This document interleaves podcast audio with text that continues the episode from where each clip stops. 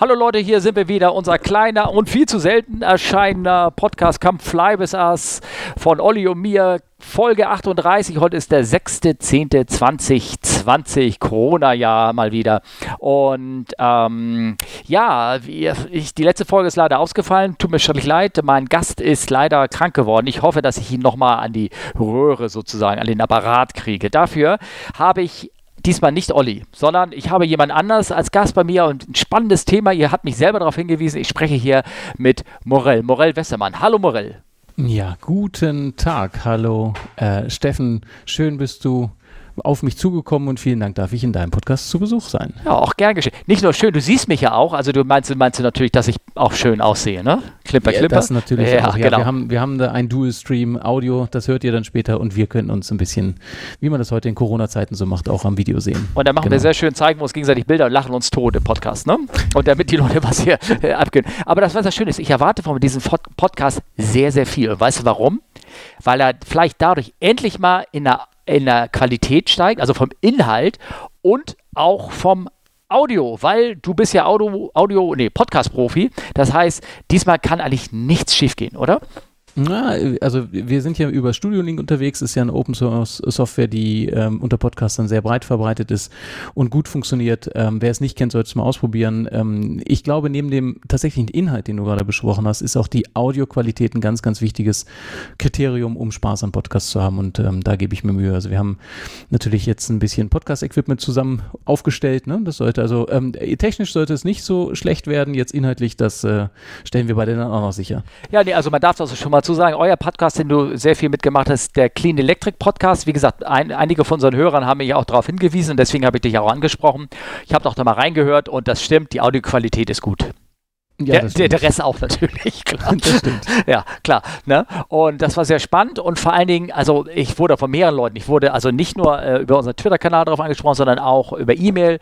Da ging es halt viel um euren Elektroweltrekordflug, den mhm. ihr gemacht habt. Ähm, darauf mhm. kommen wir später vielleicht noch zurück. Ähm, es ging halt um die Elektrofliegerei als solches. Und guck mal, du sprichst jetzt hier mit einem A380 Kapitän.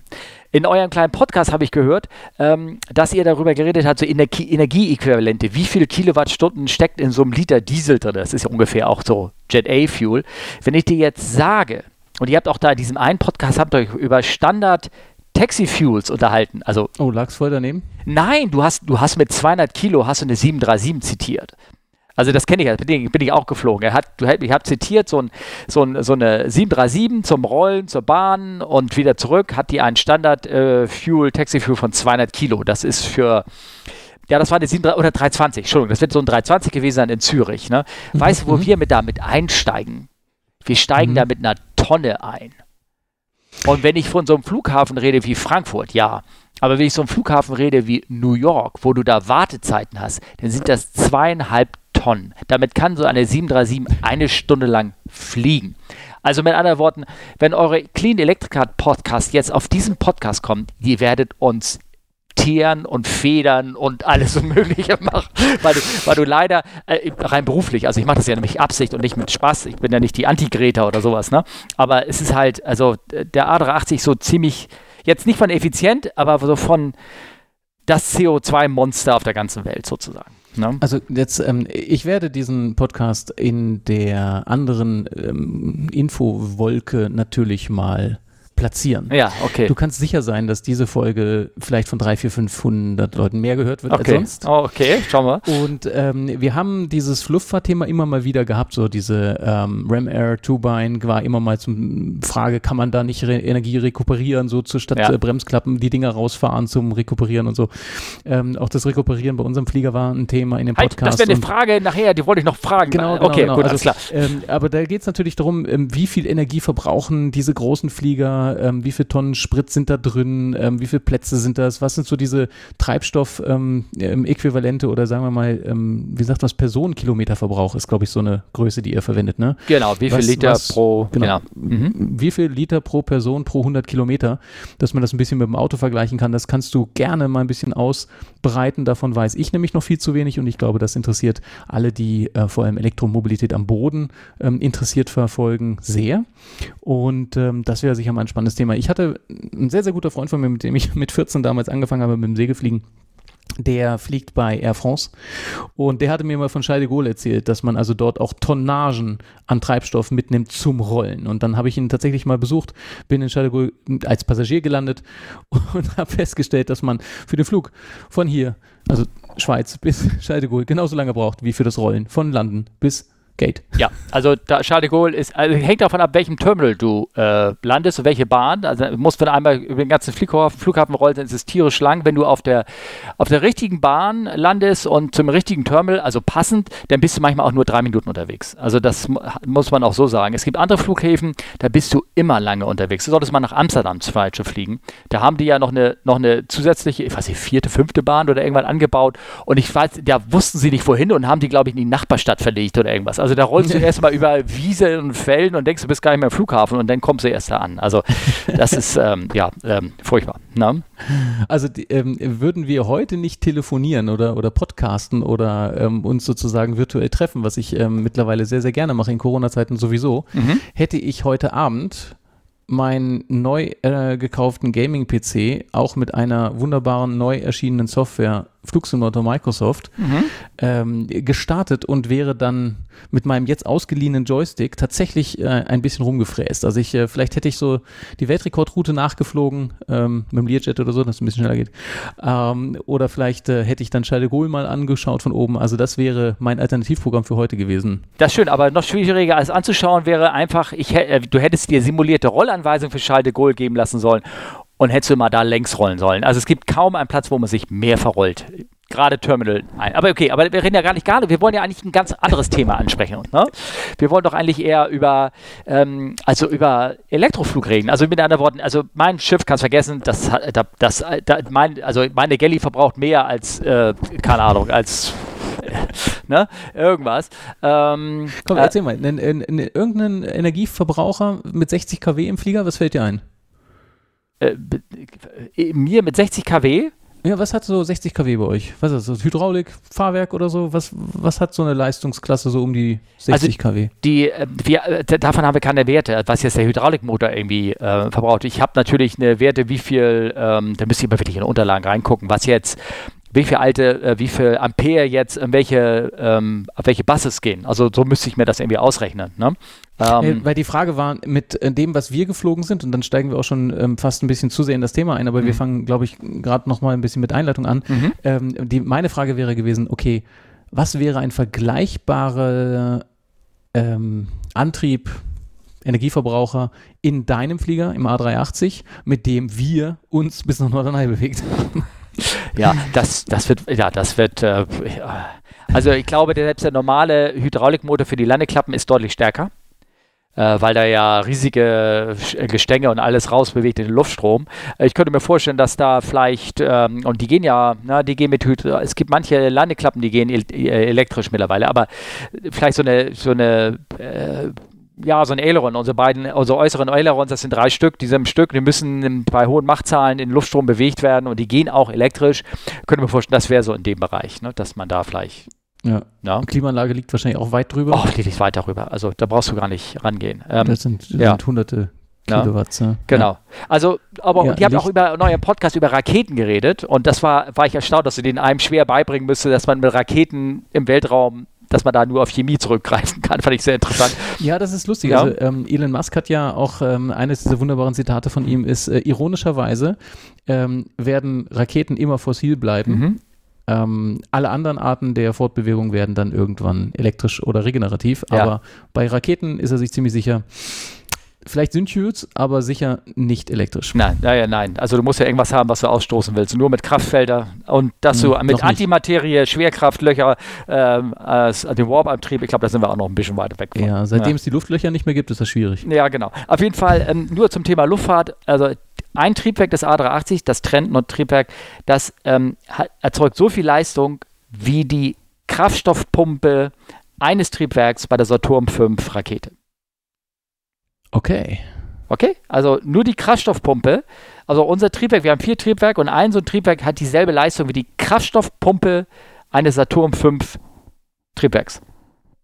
Ja, das sind Energielevel, da kann man sich mal auf der Zunge zergehen So genau, das kann man sich vorstellen, was da unten rausrauscht an, an Energie, um halt diese ganze, diese 1000 Tonnen ja. da, da nach oben zu bringen. Ne? Ja, auf der anderen Skala von dieser Leistungsklasse, mhm. Äh, da Bist reden du. wir Ja, genau, darüber. Also mich würde erstmal interessieren, ähm, also das Flugzeug, wir reden jetzt hier über die Pipistrel, wie ist denn genau die, die Bezeichnung direkt?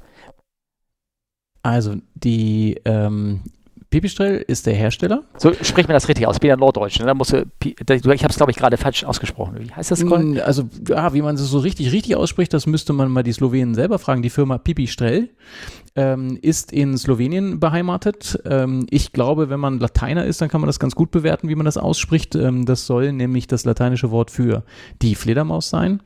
Und da gibt es eine ganz äh, lustige Geschichte, die der Ivo Boskorol damals äh, noch Jugoslawien hat ähm, oder diese in dieser ehemaligen Ostblockregion hatte natürlich äh, keine oder sehr wenig ähm, Privatfliegerei und er war wohl schon immer sehr luftfahrtbegeistert und sind wohl nachts verbotenerweise dann auf die Flugfelder, die Militärflugfelder gegangen, wo die Soldaten dann schon äh, mal irgendwie im Offizierscasino versenkt sind mhm. und ähm, haben dort Delta-Flugzeuge, also diese ähm, ja, Drachensegler mit Motor ähm, geflogen mhm. und das war wohl immer in der Dämmerung oder nachts und natürlich hat die Umgebung das wohl auch mal mitbekommen und die haben da offensichtlich mal, die Geschichte kann man auf der Webseite auch nachlesen, äh, mit Taschenlampen beleuchtet dann die Landescheinwerfer ersetzt und äh, das sah wohl aus wie diese Fledermäuse. Mhm. und ähm, die umliegenden Bewohner haben diese Piloten auch diese Fledermauspiloten genannt. Und okay. daraus ist dann irgendwann auch diese Leichtflugzeugfirma entstanden, die der Ivo Boscorol, äh, der Gründer und eben jetziger noch äh, Inhaber und CEO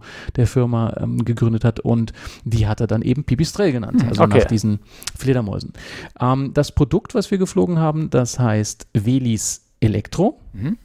äh, ist der Nachfolger von der Alpha Elektro, mhm. die nicht die volle Zertifizierung erhalten hat. Ich hätte die jetzt mal als Prototyp bezeichnet, ist aber ein bisschen mehr als ein Prototyp, weil es mehrere davon gab, eine ganze Reihe davon, die wurden als Experimentals verkauft und ähm, die war für knapp zwei Jahre bei uns auf dem Platz, auch in der Flugerprobung. Der Marco Buholzer hat ähm, mit seiner großen Erfahrung als Fluglehrer und auch als Pilot ähm, gute Kontakte in diese Richtung schon immer gehabt und ähm, hat damit dann auch eine der ersten Flugzeuge zum Probefliegen haben können. Und wir haben also die letzten zwei Jahre bei uns auf dem Flugplatz diesen Experimental Pipistrel Alpha schon gehabt. Okay, ganz kurz, muss ich ganz kurz anwerfen, du redest mit eurem Flugplatz, dem Flugplatz, wo du demnächst oder jetzt schon eine Flugschule betreibst, richtig? Ja, das ist noch im Gespräch, wie das aussehen kann. Ähm, der Flugplatz Schänis in der Schweiz, das sind so 60 Kilometer ähm, südöstlich von Zürich, zwischen dem Zürichsee und dem Walensee gelegen, ähm, direkt ähm, in den Voralpen. Ein wunderschöner Platz auf äh, 420 Meter etwa in der Lindebene und wir können uns also direkt an den Alpenrand ähm, schleppen lassen und können also direkt von unserem Flugplatz aus der Platzrunde sozusagen in den Alpenflug einsteigen. Das ist fantastisch äh, gelegen. Wir haben einen sehr schönen ähm, freien An- und Abflug. Mhm. Das ist auch noch ganz schön und wir sind eigentlich ein Segelflugplatz. Die ah, ja. einzigen Motorflugzeuge, die wir dort haben, sind für den F-Schlepp ja. und ähm, das war natürlich auch ein Lärmthema immer bei uns in der Region, wie eigentlich auf jedem Privatflugplatz, ja. glaube ich, ist Lärm immer ein Thema.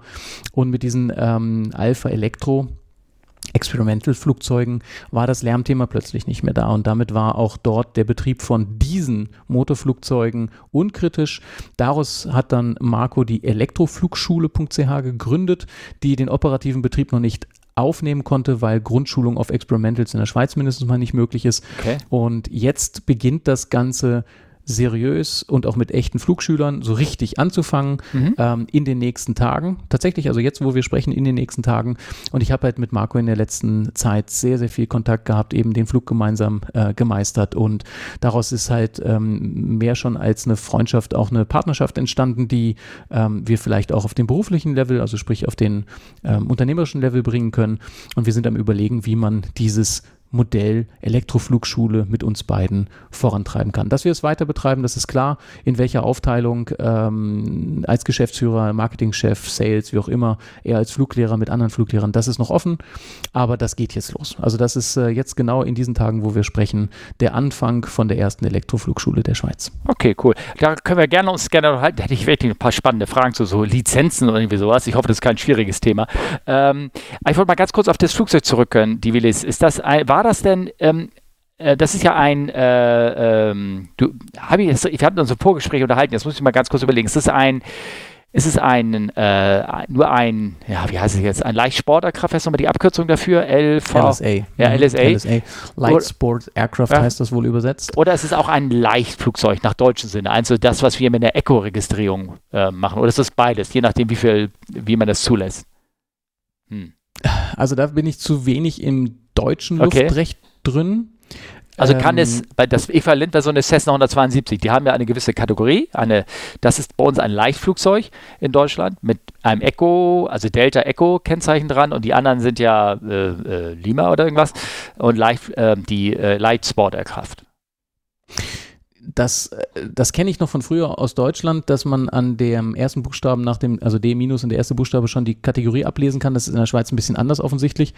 Ähm, wir haben ähm, hier ein LSA, äh, Light Sports Aircraft, ähm, 600 Kilo maximales Abfluggewicht. Mhm. Okay. Und ähm, es ist somit kein normales, was in Deutschland wohl ein Eco-Flugzeug wäre. Es ist eben ein Light Sports genau. Aircraft. Genau, okay, gut, alles klar. Ähm, ja, Echo Lights hießen die mal eine Zeit lang, wenn ich mich recht entsinne, aber das ist dünnes Eis bei mir, dafür bin ich schon viel mehr Fußgänger, als du ähm, ähm, Pilot bist. Also da kenne ich mich in den Regla Reglementarien ein wenig zu wenig aus. Und war das Modell immer schon auf Elektro ausgelegt oder fuhr es auch mal mit einem Rotax oder irgendwie sowas so durch die Gegend? ja, ähm, die diese Zelle gibt es mit minimalen Veränderungen auch als Verbrenner. Okay. Da heißt das Modell Virus und ähm, die sehr, unterscheiden sich. Sehr unpopulärer Name gerade, oder? ja, wahrscheinlich, ja. ja. Ähm, und die beiden Flugzeuge unterscheiden sich also wirklich nur sehr marginal in der Form der Cowling und, ja. und der vorderen Bereich, so vor dem Pilot. Ähm, auch in dem Gewichtsband unterscheiden sie sich ein bisschen. Ähm, das Gravierendste ist, und da sind wir eigentlich schon mitten im Thema, ist, ähm, mit dem gleichen Abfluggewicht von 600 Kilo kann der, äh, kann der Virus etwa 4-5 Stunden Endurance realisieren und wir halt 50 Minuten, was dann auch schon ziemlich on the edge ist. Also da kommen wir dann nachher mal noch zu. Ja, sehr gerne. Wenn ihr, oh, ja. wenn, wenn ihr über Reserven ja. und äh, Endurance und so sprecht und ich von 50 Minuten, dann meine ich 50-0-0. Okay, ja, klar. okay. Nee, aber das finde ich ja schon mal sehr interessant. Also es geht ja darum, da wurde das äh, Flugzeug entwickelt. Das heißt, ihr habt einen auf einen, ich sag mal, äh, schon zugelassenen Träger sozusagen zurückgreifen können, sodass man nicht ähm, eine Zelle neu zertifizieren musste oder irgendwas in der Art? Oder war das auch ein Thema? Ähm, ja, das Ding war von Grund auf für Elektrofliegen äh, gebaut und ähm, du hast sicher eine Linkliste in deinem Podcast oder ich, äh, während ja. wir hier sprechen, oh ja, ähm, kopiere ich halt ich die, die Linkliste zusammen. The Work, Show Notes, Bilder, alles. Okay, ja. Ähm, also ich kopiere dir gerne die Linkliste dann zusammen über die ja? Dinge, die wir sprechen. Ähm, auf der Webseite von pipistrel-aircraft.com ja. findet man natürlich auch ähm, diese Flugzeuge in allen Details mhm, beschrieben. Genau. den Alpha Elektro kann man noch immer kaufen. ich würde jetzt fast sagen überraschenderweise, aber gibt vielleicht auch Gründe dafür, Experimentals zu kaufen. Vielleicht sind die in anderen Dingen günstiger. Werden die auch gefördert die mit 5000 Euro, wie bei uns die Elektroautos? Jetzt im Ernst? ich glaube also, ja. Keine Ahnung. Achso, keine Ahnung. Nein, das war ein Scherz. Entschuldigung. Also eher Förderung ist noch gar nicht so absurd, weil ja. ähm, wir haben diese Elektroflugzeuge werden tatsächlich aus dem CO2-Emissionsfonds der Schweiz gefördert. Also ah, okay. solche Projekte, die zum CO2 Fußabdruckreduktion dienlich sind, mhm. ähm, können sich beim den Bundesämtern für entsprechende Förderung bewerben. Und ähm, diese Verbreitung von dem Elektroflugzeug wird tatsächlich vom Bundesamt für Zivilluftfahrt aus dem CO2-Emissionsfonds unterstützt. Okay, das ist cool. Ja, ist doch schön. Das ist eine schöne Sache. Das also, gefällt mir. Weil das ja auch ja. einen sehr, sehr guten Trend ergibt, weil ja, ähm, ja Pilotenausbildung, ähm, das kennt der eine oder andere vielleicht noch aus seiner Erinnerung, ist vor allem in Platznähe. Man fliegt Platzrunden und damit bleibt also die Lärmbelastung immer in Platznähe und damit haben diese Flugplätze auch immer die Umgebungsbewohner mit ihrem Lärm belästigt. Und wenn man da einen gewaltigen Unterschied machen kann, und beim Elektrofliegen ist es wirklich ein gewaltiger Unterschied vom Lärm, ja. das ist praktisch unhörbar, das Flugzeug, okay. ähm, dann kann man da ein Riesenthema machen. Das zweite ist, dass wir ähm, eben kein äh, Afgas, kein Jetfuel, kein Kerosin ähm, oder ähm, sogar Verbleitensprit ähm, verbrennen, sondern tatsächlich dann elektrifiziert unterwegs sind. Und Strom kann man ja klimaneutral produzieren ja. oder mindestens mal CO2-neutral am Ort. Ähm, und das ist auch das ganz große Konzept, nicht nur von der Flugschule, sondern auch beim Vertrieb von diesem Flugzeug, dass man auch immer an eine Lademöglichkeit, so in diesem Fall PV, vom Hangardach denkt. Ja, es okay. soll natürlich nicht so sein, dass man da Kohlestrom reinlädt, das ja. macht ähm, ja dann wenig Sinn und Spaß, sondern dass man halt die Hangarflächen, und wir haben ja eigentlich immer Hangarflächen sind anflugfrei, äh, hindernisfrei, dann auch verschattungsfrei, ähm, meistens sogar sehr große Flächen verfügbar das bietet sich ja an. Also das wäre schon das Gesamtkonzept, was man betrachten muss, dass man diesen Flieger dann auch mit ähm, PV, also Solarstrom vom eigenen Hangerdach belädt. Aber du, die Schweiz ist, glaube ich, auch sehr gut, was, ähm, ähm, ich sag mal, grünen Strom angeht, oder? Ja, da, da ist natürlich die Topografie hilfreich. Ja. Ähm, die Schweiz hat mal grundsätzlich viel Wasserkraft in ihrem genau. Strommix. Und dazu sind sie ja äh, noch dazu sehr schlau in, ähm, ich sage jetzt mal, Grünwaschen von Strom. Wenn man dann nachts von den Atomkraftwerken aus Frankreich, Deutschland Atomstrom oder Kohlestrom einkauft und damit seine Pumpspeicherwerke ja. füllt, dann okay. kann man es natürlich tagsüber dann als Wasserkraft verkaufen. Ich weiß ja. nicht, ob das wirklich an den Strombörsen so funktioniert, aber ähm, äh. natürlich ähm, wird das auch tatsächlich so gemacht. Also wenn Stromüberschuss äh, in der Nacht ist, dann kann man hier die ähm, Pumpspeicherwerke, die Wasserkraftwerke, die mit diesen Höhendifferenzen arbeiten, ähm, natürlich füllen und dann kann man tagsüber dann den, äh, ja. Okay. den Wasserkraft wiederholen. Sowas, so ein Ding gibt es nicht hm? nur, Entschuldigung, ganz kurz unterbreche jetzt, sowas, sowas gibt es nicht mehr bei euch äh, in den Bergen. Das haben wir auch bei uns hier oben in, im Norden am Land. Ne? Da gibt es auch Pumpspeicherkräfte. Direkt an der ja. Elbe. Genau, nur, nur reden wir hier wahrscheinlich über andere Potenziale in der Schweiz. Oh, ja, mag sein. Okay, längere Potenziale. Also Geeshacht, ne? Bei uns ist, äh, ist, ein, ist ein großes Pumpspeicherwerk, relativ groß. Es gibt es schon seit Jahrzehnten. Okay. Aber okay. daneben ist auch gleich das Atomkraftwerk, was es betrieben hat. Genau. ja, genau. Also, okay. also das ist tatsächlich eine, eine Idee, die die Schweiz ja. will ähm, auch ähm, mehr und mehr weg von der Atomkraft und auch von den ähm, ja. fossilen Energien. Ja. Ähm, Solar zum Beispiel ist ein bisschen einfacher gefördert in der Schweiz als in Deutschland. Also ich mhm. habe jetzt seit der Corona-Zeit, das war mein Projekt, eine 13,8 Kilowatt Peak Solaranlage mhm. auf dem Dach. Mhm. Die habe ich mehr oder weniger da selber drauf gemacht mit Hilfe und ähm, diese 10 Kilowatt Peak Grenze in Deutschland wäre dann ja schon der Unterschied zwischen privat oder gewerblich und wird dann wieder mühsam und so. Und das ist zum Beispiel in der Schweiz sehr viel einfacher zu lösen. Okay. Also da hat keiner gefragt, wie groß die Anlage ist. Ich glaube, die Grenzen, die da irgendwann ins Gewerbliche produzieren und damit andere Bedürfnisse haben beim Anschluss, sind, sind ganz woanders. Da ah, ist ja. ein bisschen, da ist ein bisschen positiver, finde ich, in der Schweiz, wie, wie solche Dinge gehandhabt werden. Ja, okay, also das ist ja gut. Ähm, also mit anderen Worten, diesen, äh, diesen, äh, den Flieger, den Virus gibt es halt mit Motor, wird die auch noch verkauft? Ja, genau. Ja, die klar. wird noch, ähm, die wird genau. noch ähm, verkauft hier als Cruising-Flugzeug Virus SW121 heißt hm. das Ding okay. wohl. Und dann gibt es noch den Virus SW80 115 IS. Ähm, da gibt es also ähm, verschiedene Varianten, was die Triebwerke betrifft. Und ähm, den von dir eben genannten Rotax kannst du auch dafür haben. Ähm, da hat das Ding also natürlich die Endurance von vier, fünf Stunden äh, bei der gleichen Abflugsmasse, die wir halt mit den Endurance im Elektroflieger von 50 Minuten haben mit der gleichen Abflugsmasse. Also du kannst den Virus mit diesem ähm, Rotax 912 UL oder 912 ULS bekommen. Ja. Ach, das und, ja. Äh, ja. Das sind so die gängigen Dinge. Ja. Ne? Und diesen Virus SW 1 zu 1, der wohl am allernächsten an der ähm, Velis Elektro hängt. Jetzt muss ich gerade mal im Datenbank nachschauen, das weiß ich natürlich nicht auswendig sowas. Der hat den Rotax 912S3 und das ist eine EASA-zertifizierte ähm, Triebwerk mit ähm, 73 Kilowatt, also 100 PS. Mhm. Und ähm, ja, wir hatten auch eine lustige Zeit. Im Norden hat uns jemand mit einer Virus über mehrere Stationen begleitet. Und ähm, der hat natürlich dann äh, immer neben uns geparkt und daran konnte man sehen, dass die also wirklich sich marginal unterscheiden. Okay, alles klar. Ja, von, der, von, der, optischen Erscheinung. Was, wie unterscheiden sich denn, ähm, also ich schätze mal, die, die Velis, die wurde ja nie äh, elektro ich sage, im Style einer Drohne oder im Style eines Halbdrohnenflugzeugs wie so Lilium oder irgendwie sowas, gibt es ja viele Elektroansatzprojekte, die ja auch irgendwann irgendwie alle versuchen, autonom zu fliegen oder zumindest in so eine quasi Fernsteuerung schon eingebaut haben. Das hat das Schiff dann nicht, ne, sozusagen, das Flugzeug. Das, das ist eigentlich das komplette Gegenteil von ja. autonom, weil okay. ähm, die Alpha Electro ist klar als Trainer designt, ja. um damit die Pilotenausbildung am Platz lärmfrei, CO2-emissionsfrei und äh, anfangs auch ein bisschen einfacher zu gestalten. Ja. Denn ein Elektrotriebwerk, ich weiß nicht, fährst du auch Elektroauto? Äh, äh, leider nicht. Ich, ich okay. bin schon gefahren, aber leider nicht. Ja, also ja. Ähm, es gibt ja noch vereinzelt Elektroautos, die haben so einen Start-Stopp-Knopf, vor allem wenn sie von Herstellern kommen, die eine längere Historie im Verbrennerbau haben. Da muss man sich als ähm, eingefleischter Elektroautofahrer auch immer fragen, warum? Weil wenn ich in mein Auto einsteige, dann geht schon mal die Tür auf, wenn ich in die Nähe komme.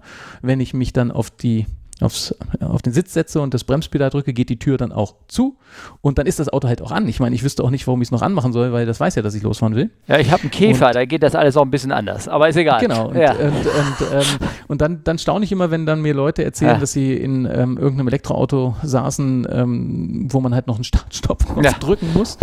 Und ähm, da bekommt man einen Eindruck davon, wie viel einfacher Elektroautofahren ist. Also als Fahrschüler Abwürgen von Autos kennt man vielleicht noch, Ja. ne, die geschalteten und die mit wenig Leistung und so. Ja. Ähm, das ist ja mit Automatik schon mal einfacher geworden, aber An- und Ausschalten und solche Geschichten ist ja eine richtige Prozedur bei den Flugzeugen mit Verbrennungsmotor oder sogar Turbine. Und in unserem Oh, oh. ähm, Da muss ich dich korrigieren. Äh, Da muss ich, da muss ich dich irgendwann korrigieren, aber erzähl mal weiter. Also, weil Alpha- das, und, ja, also, und, und in unserem ähm, in unserem Flieger sind das halt tatsächlich vier Schalter, die man umlegt. okay. Ähm, und dann ist das Triebwerk einsatzbereit. Was, ähm, was, was gibt es denn konkret, was bei der, äh, vielleicht, also ich weiß nicht, ob du das beantworten kannst, bei der Version mit dem Verbrennermotor gegenüber dem Version ähm, mit Elektromotor, was definitiv nicht an Bord ist. Oh, klar, der Tank ist nicht an Bord, wir haben äh, den Motor nicht an Bord, also den, den Benzinmotor sozusagen, Leitungen, die dahin führen in irgendeiner Art. Dafür hast du bei dem Elektro natürlich die Batterien. Ich weiß nicht, wo sie eingebaut, aber möglicherweise auch in der Fläche aus Schwerpunktsgründen und sowas. Ähm, aber was ist etwas, was, woran ich jetzt nicht denke, was nicht aufgrund des Benziners nicht an Bord ist?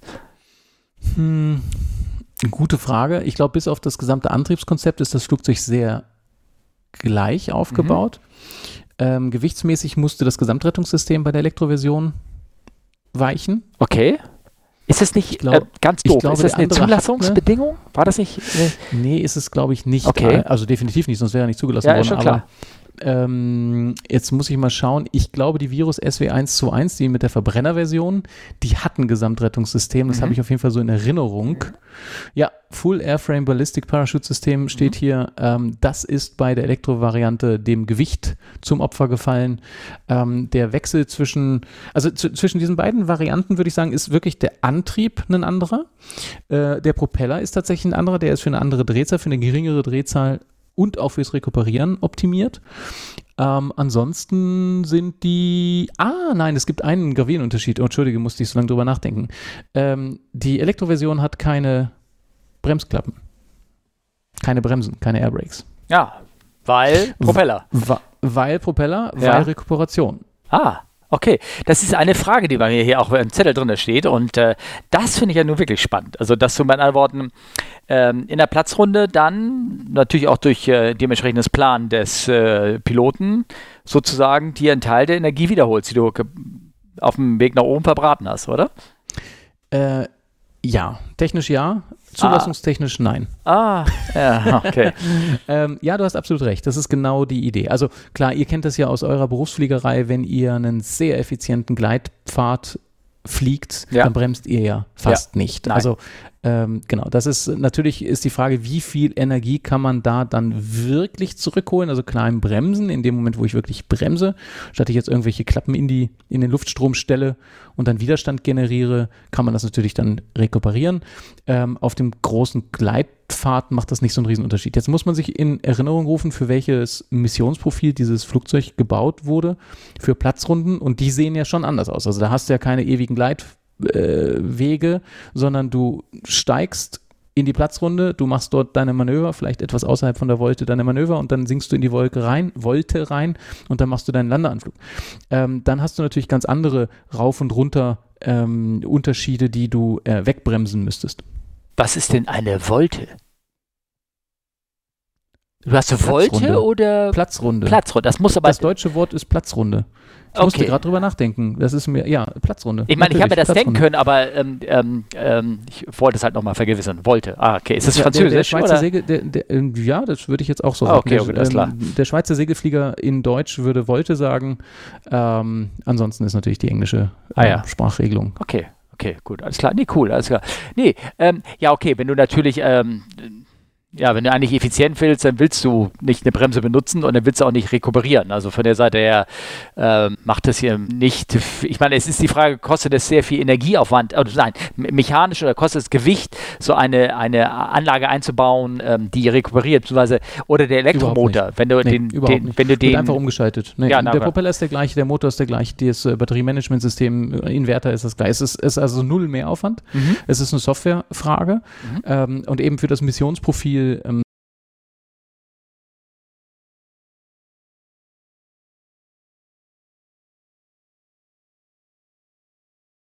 äh, verwendest, wie wir das jetzt auf unserer Reise gemacht haben, Ja. also Langstrecke damit geflogen sind, dann wäre natürlich der, der Impact auch wieder relativ klein. Aber in der Platzrunde ähm, rechnen wir schon damit, also im, im normalen Schulungsbetrieb rechnen wir schon damit, dass wir zwischen 15 und 20 Prozent der Energie wieder rekuperieren können, die wir Ah. dann nicht aufladen müssen. Das ist zum einen ein Zeitfaktor und zum Ja, anderen klar. auf die Dauer dann halt auch ein Stromfaktor, also Kostenfaktor. Ne? Klar, logisch, logisch. Aber es ist leider nicht äh, zugelassen. Im Moment noch nicht, Ja. nein. Also die, ähm, ich habe äh, nach unserem Flug äh, die Gelegenheit gehabt, mit dem CTO von Pipistrel ein langes Gespräch zu führen und Mhm. mir mal zu erklären zu lassen, warum das nicht ist. Ähm, jetzt stark vereinfacht wiedergegeben ist das vor allem eine softwaretechnische Thematik. Und weil das ein sicherheitskritisches Thema in der Software wäre, braucht es eine andere Zertifizierung der Softwareentwicklung. Mhm. Und Okay. diese haben sie noch nicht. Das heißt, ähm, ich glaube, es gibt dann Prozeduren und Check- und Vier-Augen-Prinzip und äh, Prüf- und Mechanismen und solche Geschichten, die man dann in der Softwareentwicklung einhalten muss, auch Okay. dokumentatorisch. Ja. Die haben sie noch nicht erreicht, sind aber dran. Also das ist klar auf der Agenda und klar in Arbeit. Und deswegen konnten sie diesen offensichtlich sicherheitskritischen, flugsicherheitskritischen ähm, Aspekt nicht selber programmieren, konnten ihn auch nicht rausgeben. Und deswegen ist er im Moment in der Zulassung nicht enthalten, ist aber ganz klar auf der Roadmap, dieses Flugzeug soll über kurz oder lang rekuperieren können. Der, der Motor habt ihr sicherlich oder wurde sicherlich nicht von denen selbst entwickelt, sondern das ist bestimmt ein Produkt, aus dem er, auf dem er zugegriffen hat, oder? Oder weißt du das? Ähm, ich, äh, also wie ich das jetzt bisher verstanden habe, ist das tatsächlich eine Eigenentwicklung oder mindestens mal zu ganz großen Teilen mitentwickelt, weil sie diesen Antriebsstrang, ich weiß nicht, ob dieser Motor, also das drehende Teil mit dem Magneten tatsächlich eine Eigenentwicklung ist, aber Okay. der gesamte Antriebsstrang ist von Pipistrel zertifiziert, auch Okay. separat zertifiziert. Das heißt, du kannst dir jetzt ein Flugzeug schnappen Ja. und diesen, dieses Triebwerk dort reinstecken. Ähm, und hättest schon mal die Triebwerks- oder die Antriebsstrang-Zertifizierung, ist ja auch eine Riesenhürde. Ähm, ich habe nämlich eine Frage zum Elektro Elektromotor als solches. Ich, von der Fliegerei ähm, gab es ganz große Unterschiede, also von der Fliegerei, wir reden ja über die Fliegerei, aber von der, dem alten Design, was ich so im Kopf habe, ähm, gab es äh, ganz definitiv Unterschiede in den Generatoren, die auch gleichzeitig Motor sein konnten. Also für so Turboprops, PT6-Turbine, für so alte Giants, die ich zum Beispiel geflogen hat, die hatten Alternator Generator. Also die konnten halt beides. Die konnten Gener Strom erzeugen oder Genau. Halt auch als Motor irgendwie dienen. Also das kann, das, der Generator, den ich bei meinem 380 dran hat, der kann kein, das ist nur ein Generator, der kann nicht als Motor dienen. Deswegen nochmal die Frage, ähm, ist das generell bei einem Gleich, das wird ja Gleichstrommotor sein, schätze ich mal, ist es immer so, dass die beides können äh, oder gäbe es da mal wegen irgendeinen Gewichtsvorteil, dass du da irgendwelche Anker anders bauen kannst oder irgendwas anderes, sodass du sagst, dann spare ich mir halt die 4 Kilo, weil ich brauche die für Reiseflug und dann für den einmaligen Sinkflug ja eigentlich so gut wie kam. Oder Soweit ich ähm, die Sache mit dem Elektromotor und der Ansteuerung dieser verstanden habe, Mhm. ist Rekuperation, also das Umschalten in Generatorbetrieb mal grundsätzlich immer möglich, ohne Okay. dass man groß was ändert. Gut, alles klar, ja gut. Ja, al- also beim Gleichstrommotor, ne? Ja, beim Wechselstrommotor gibt es ja so Käfigläufer und all so ein Quatsch. Das ist egal. Da will ich gar nicht reingehen. Also es ist bei, für sowas ist es, und es ist möglich, es ist halt nur nicht zugelassen. Das ist ja schon mal äh, Noch Eine nicht, schöne würde Sache. ich sogar noch sagen. Ja, okay, noch alles nicht klar. Zugelassen, ja. Gut. Und wie gesagt, und nochmal, eine Automatik, irgendwas da einzubauen, das war nie die Idee, also automatische Steuerung, irgendwas in der Art, das war nie vorgesehen oder irgendwas. Wie gesagt, ganz im Gegenteil, das Mhm. Ding ist ja als Tra Pilotentrainer Trainer gedacht. gebaut, okay, alles klar. Ähm, solange wir noch Pilotenausbildung machen, wird es so ein Ding sein. ja, Ähm, automatische oder autonome Flugsteuerungssysteme sind in dem jetzt gar nicht vorgesehen. okay. Ähm, IFA? ähm, für den auch nicht. Warum eigentlich, weiß ich nicht. Also ich glaube, Ähm, diese LSA Light Spot Aircraft, die, die dürfen, glaube ich, generell Die dürfen gar nicht, gar nicht, ne? Genau. okay. Also von der Instrumentierung sicher auch nicht, den, den wir hatten, sicher auch nicht, aber ähm, ich glaube, sie haben auch die Pantera, die sie haben, die ist auch IFA. Also diese, diese LSA sicher nicht, den elektrischen Trainer auch nicht. Ähm, nee, also den, den wir hatten, sicher nicht. Ich weiß nicht, ob es auf der Roadmap ist bei denen. Ich habe meine ähm, eine ganz beknackte Frage und zwar, ähm, ich sag mal so, das ist ja auch nur bei ganz großen Flugzeugen. Die haben das, sie können ähm, Sprit ablassen. Aus Gewichtsgründen, sozusagen. Ne? Also wenn ihnen, Ja, ja. wenn ihnen, wenn ihnen, ähm, äh, wenn sie gestartet sind, Triebwerk fällt aus und die sagen, oh, ich kann jetzt die Strecke nach Singapur nicht weiterfliegen, ich muss leider irgendwie 180 Tonnen Sprit ablassen oder sowas in der Art, ähm, um die Energie aus dem System rauszubringen, so könnte man das mal ganz frech sagen. Also um die Gewicht zu reduzieren, um Gewicht, dann wieder mhm. landen zu können, um die, mich, um das, ähm, die Struktur nicht zu überlasten. Ähm, das ist mehr ein Gewichtsproblem, was da ist. Aber könnte man irgendwie auch sagen, gibt es auch so eine, wenn du sagst, ich habe da irgendwie ein Problem im Strom und ich will da irgendwie irgendwas weghaben von oder irgendwas, wenn du sagst zu viel oder wenn du rekuperierst, du bist fast voll und dann, wo geht denn äh, die überschüssige Energie, die du nicht mehr einspeisen kannst, wo geht die hin? Geht die, wird mhm. die in Wärme, Kondensatoren abgelassen oder sowas in der Art oder? Ja, wie gesagt, also im Moment ist Einspeisen ja noch, noch kein Thema. Ja, okay, ähm, gut, alles klar. Wenn du, wenn du nicht einspeist, dann wirst du den, den Propeller halt einfach anhalten mhm. und dann ist er halt ein Widerstand im Luftstrom, aber wird halt auch nicht weiter drehen, dann kann okay. man auch bremsen. Alles klar. Ähm, und dann ähm, wird er halt keine weitere Energie erzeugen. Ja. Also ähm, wenn man, wenn man die Magnetfelder da abnimmt oder das einfach vom Stromkreis trennt, ja. dann verliert ja auch so ein Motor die ähm, Widerstand. Ja, ne? den, den Widerstand. Ja. Genau. ja, aber da muss man ja trotzdem, darf er ja nicht überdrehen. Oder? Ich meine, hat er eine bestimmte mm. Drehzahl, wird er dann gebremst? Hat er dann, hat er einen Governor drin? Was das ein Governor mm. ist?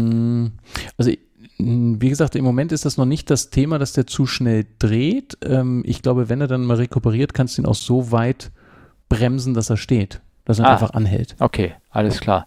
Ja, aber das, ist ein gerade interessanter Aspekt, der mir gerade aufgekommen ist, dass wenn der, wenn er ja keinen Widerstand ähm, hat, weil er ja keinen Strom abnimmt, sozusagen, dann kann es ja sein, dass er relativ schnell dreht. Und wird das irgendwie limitiert oder kommt das einfach, weil er nicht dahin kommt in, die, in dem Bereich? Mm, ja, aber du kannst ja den Motor dann auch als Bremse verwenden. Dann brauchst du wieder Strom. Ja, mal ganz kurz zum Anhalten und dann steht, okay. die, steht er. Und dann kannst du ihn wahrscheinlich auch in dem Magnetfeld so halten. Ja, ich denke schon, dass das geht. Nee, das also ich kann ja mit, mit meinem Elektroauto, ja. ähm, kann ich ja auch bremsen. Mhm. Ähm, zwar nicht ganz bis zum Stillstand, weil dann halt ja auch der Widerstand im Motor immer kleiner wird. Mhm.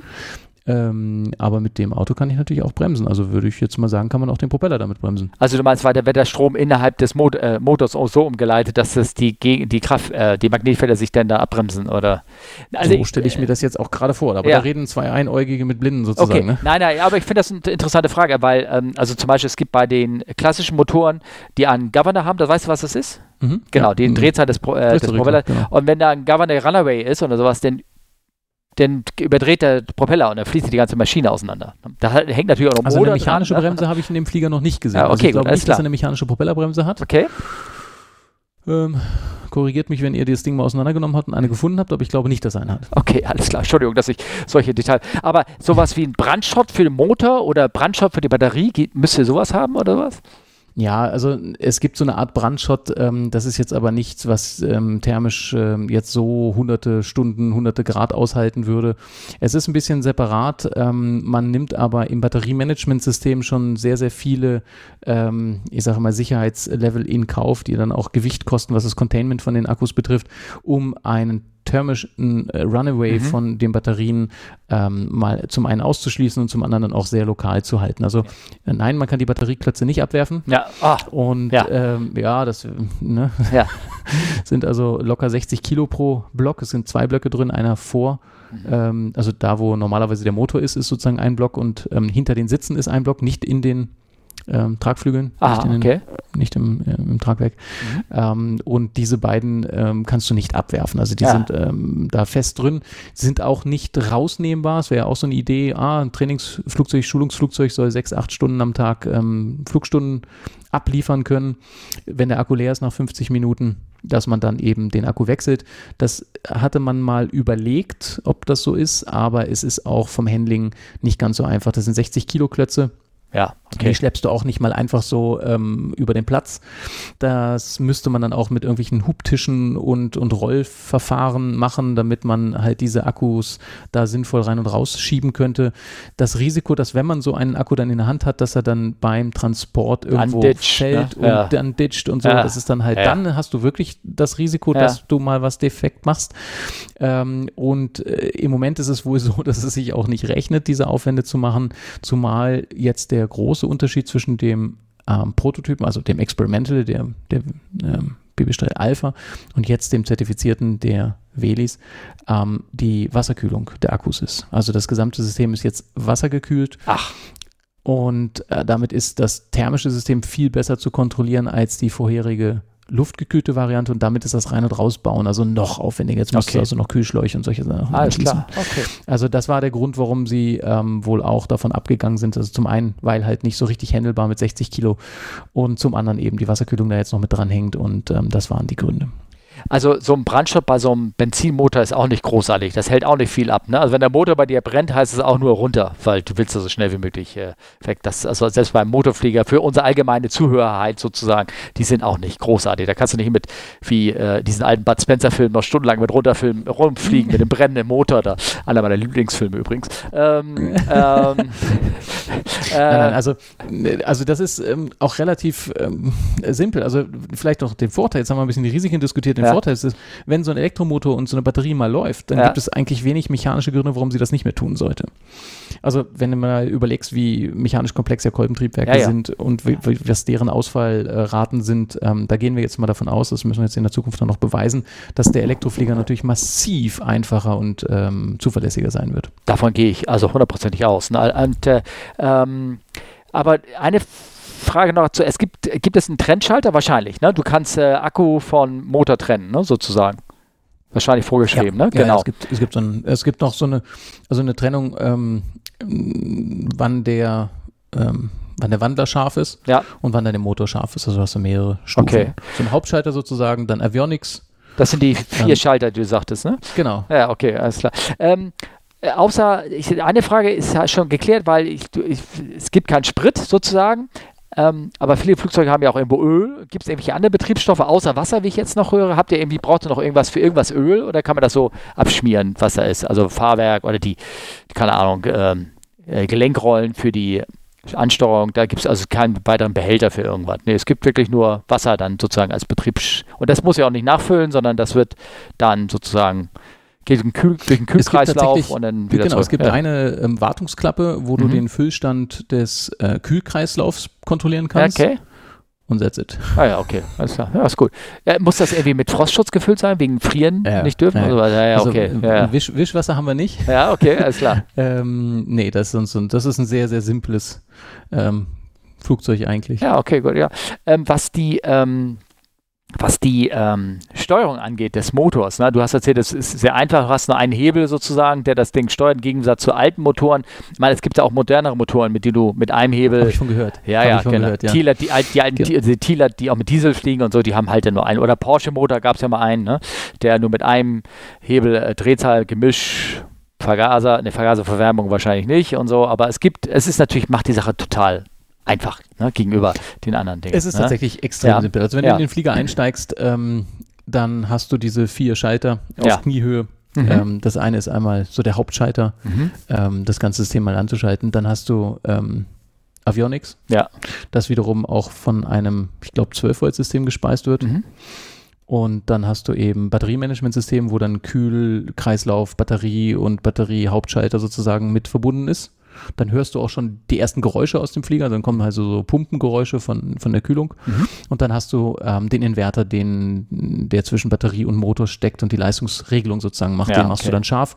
Den hörst du dann auch nochmal, der hat, ähm, ich nehme mal an, der hat auch irgendwo noch einen Lüfter, den hört man so ein Ja. bisschen, dass da was anläuft. Und das war es also an ähm, Geräten. Du kannst nach Einsteigen tatsächlich in, also wenn du schnell Checklesen, Checkliste lesen kannst, wahrscheinlich in fünf oder acht Sekunden fertig sein. Dann habe ich noch eine technische Frage, dann lasse ich dich auch meine Dinger noch. Es gibt irgendwas, du, du sagst, also ich habe das, glaube ich, rausgespürt. Ähm, du fährst Elektroauto, schätze ich mal auch, ne? Das ist richtig. Ja, ja, das war ja klar. Ähm, und äh, das äh, gibt es da irgendwas, was gegenüber einem Elektroauto das Flugzeug noch zusätzlich als Sicherheitselement haben kann? Also zum Beispiel, ich sag mal so, beim, beim Benziner Flugzeugmotor, der hat zwei Zündverteilersysteme, falls eins ausfällt, damit das Genau. andere weitergeht. Gibt es da irgendwas anderes, was auch doppelt gegenüber normalen Elektroautomotor vorhanden ist? Also nur wenn dir was einfällt. Ja, ähm, ich weiß halt von genau dem Motor jetzt nicht, ob das so ist. Also es hat ja eine gewisse Redundanz. Du hast diese zwei separaten Batteriepacks, Mhm. die, ähm, wobei eins vollständig ausfallen kann und du kannst immer noch, klar, halbierte Kapazität, aber die gleiche Leistung mal Okay. kurz rausholen. Ja, noch. es langt ja dazu, dir deinen Landeplatz aussuchen kannst, noch wenn du runtergehst, ne? Definitiv, Ja. genau. Und ähm, das ist also einmal die Redundanz im Batteriesystem, dass du so zwei unabhängige Batterieblöcke ähm, hast. Und jetzt müsste ich mal tief über nachdenken. Ich habe die Diskussion nämlich auch mit einem geführt, ob der, ob der Motor auch zwei Wicklungen hat. Das wäre so diese Doppelzündungsanalogie Ah, sozusagen. okay. Ah. Also zwei Wicklungen in einem Gehäuse, die auch separat angesteuert werden. Ich habe mal davon gehört, dass es das gibt, aber ich glaube nicht in der Pipistrel, weil dann hätte es auch zwei Inverter und ich glaube nicht, dass es die hat. Ah, okay, alles klar. Ähm, also eventuell, ja, da hast du mich leider auf dem dünnen Eis erwischt. Aber Oh, rein endlich mal. gibt's Das, hat 45 Minuten gedauert. Meine Güte. Ja. ja, ich bin vorher, Ja. vorher wirkte das einfach nur sehr kompetent. Ja, Ich hatte auch keine Ahnung. Aber ja, aber gut, das ist das Motto bei uns. Also 50 Prozent und vor allen Dingen Ahnungslosigkeit durch einfach festes Auftreten. Das ist, äh, Genau, dieser, glaub, der genau, Spruch genau. ist ja schon so oft gefallen. Das ist schon immer ganz prima.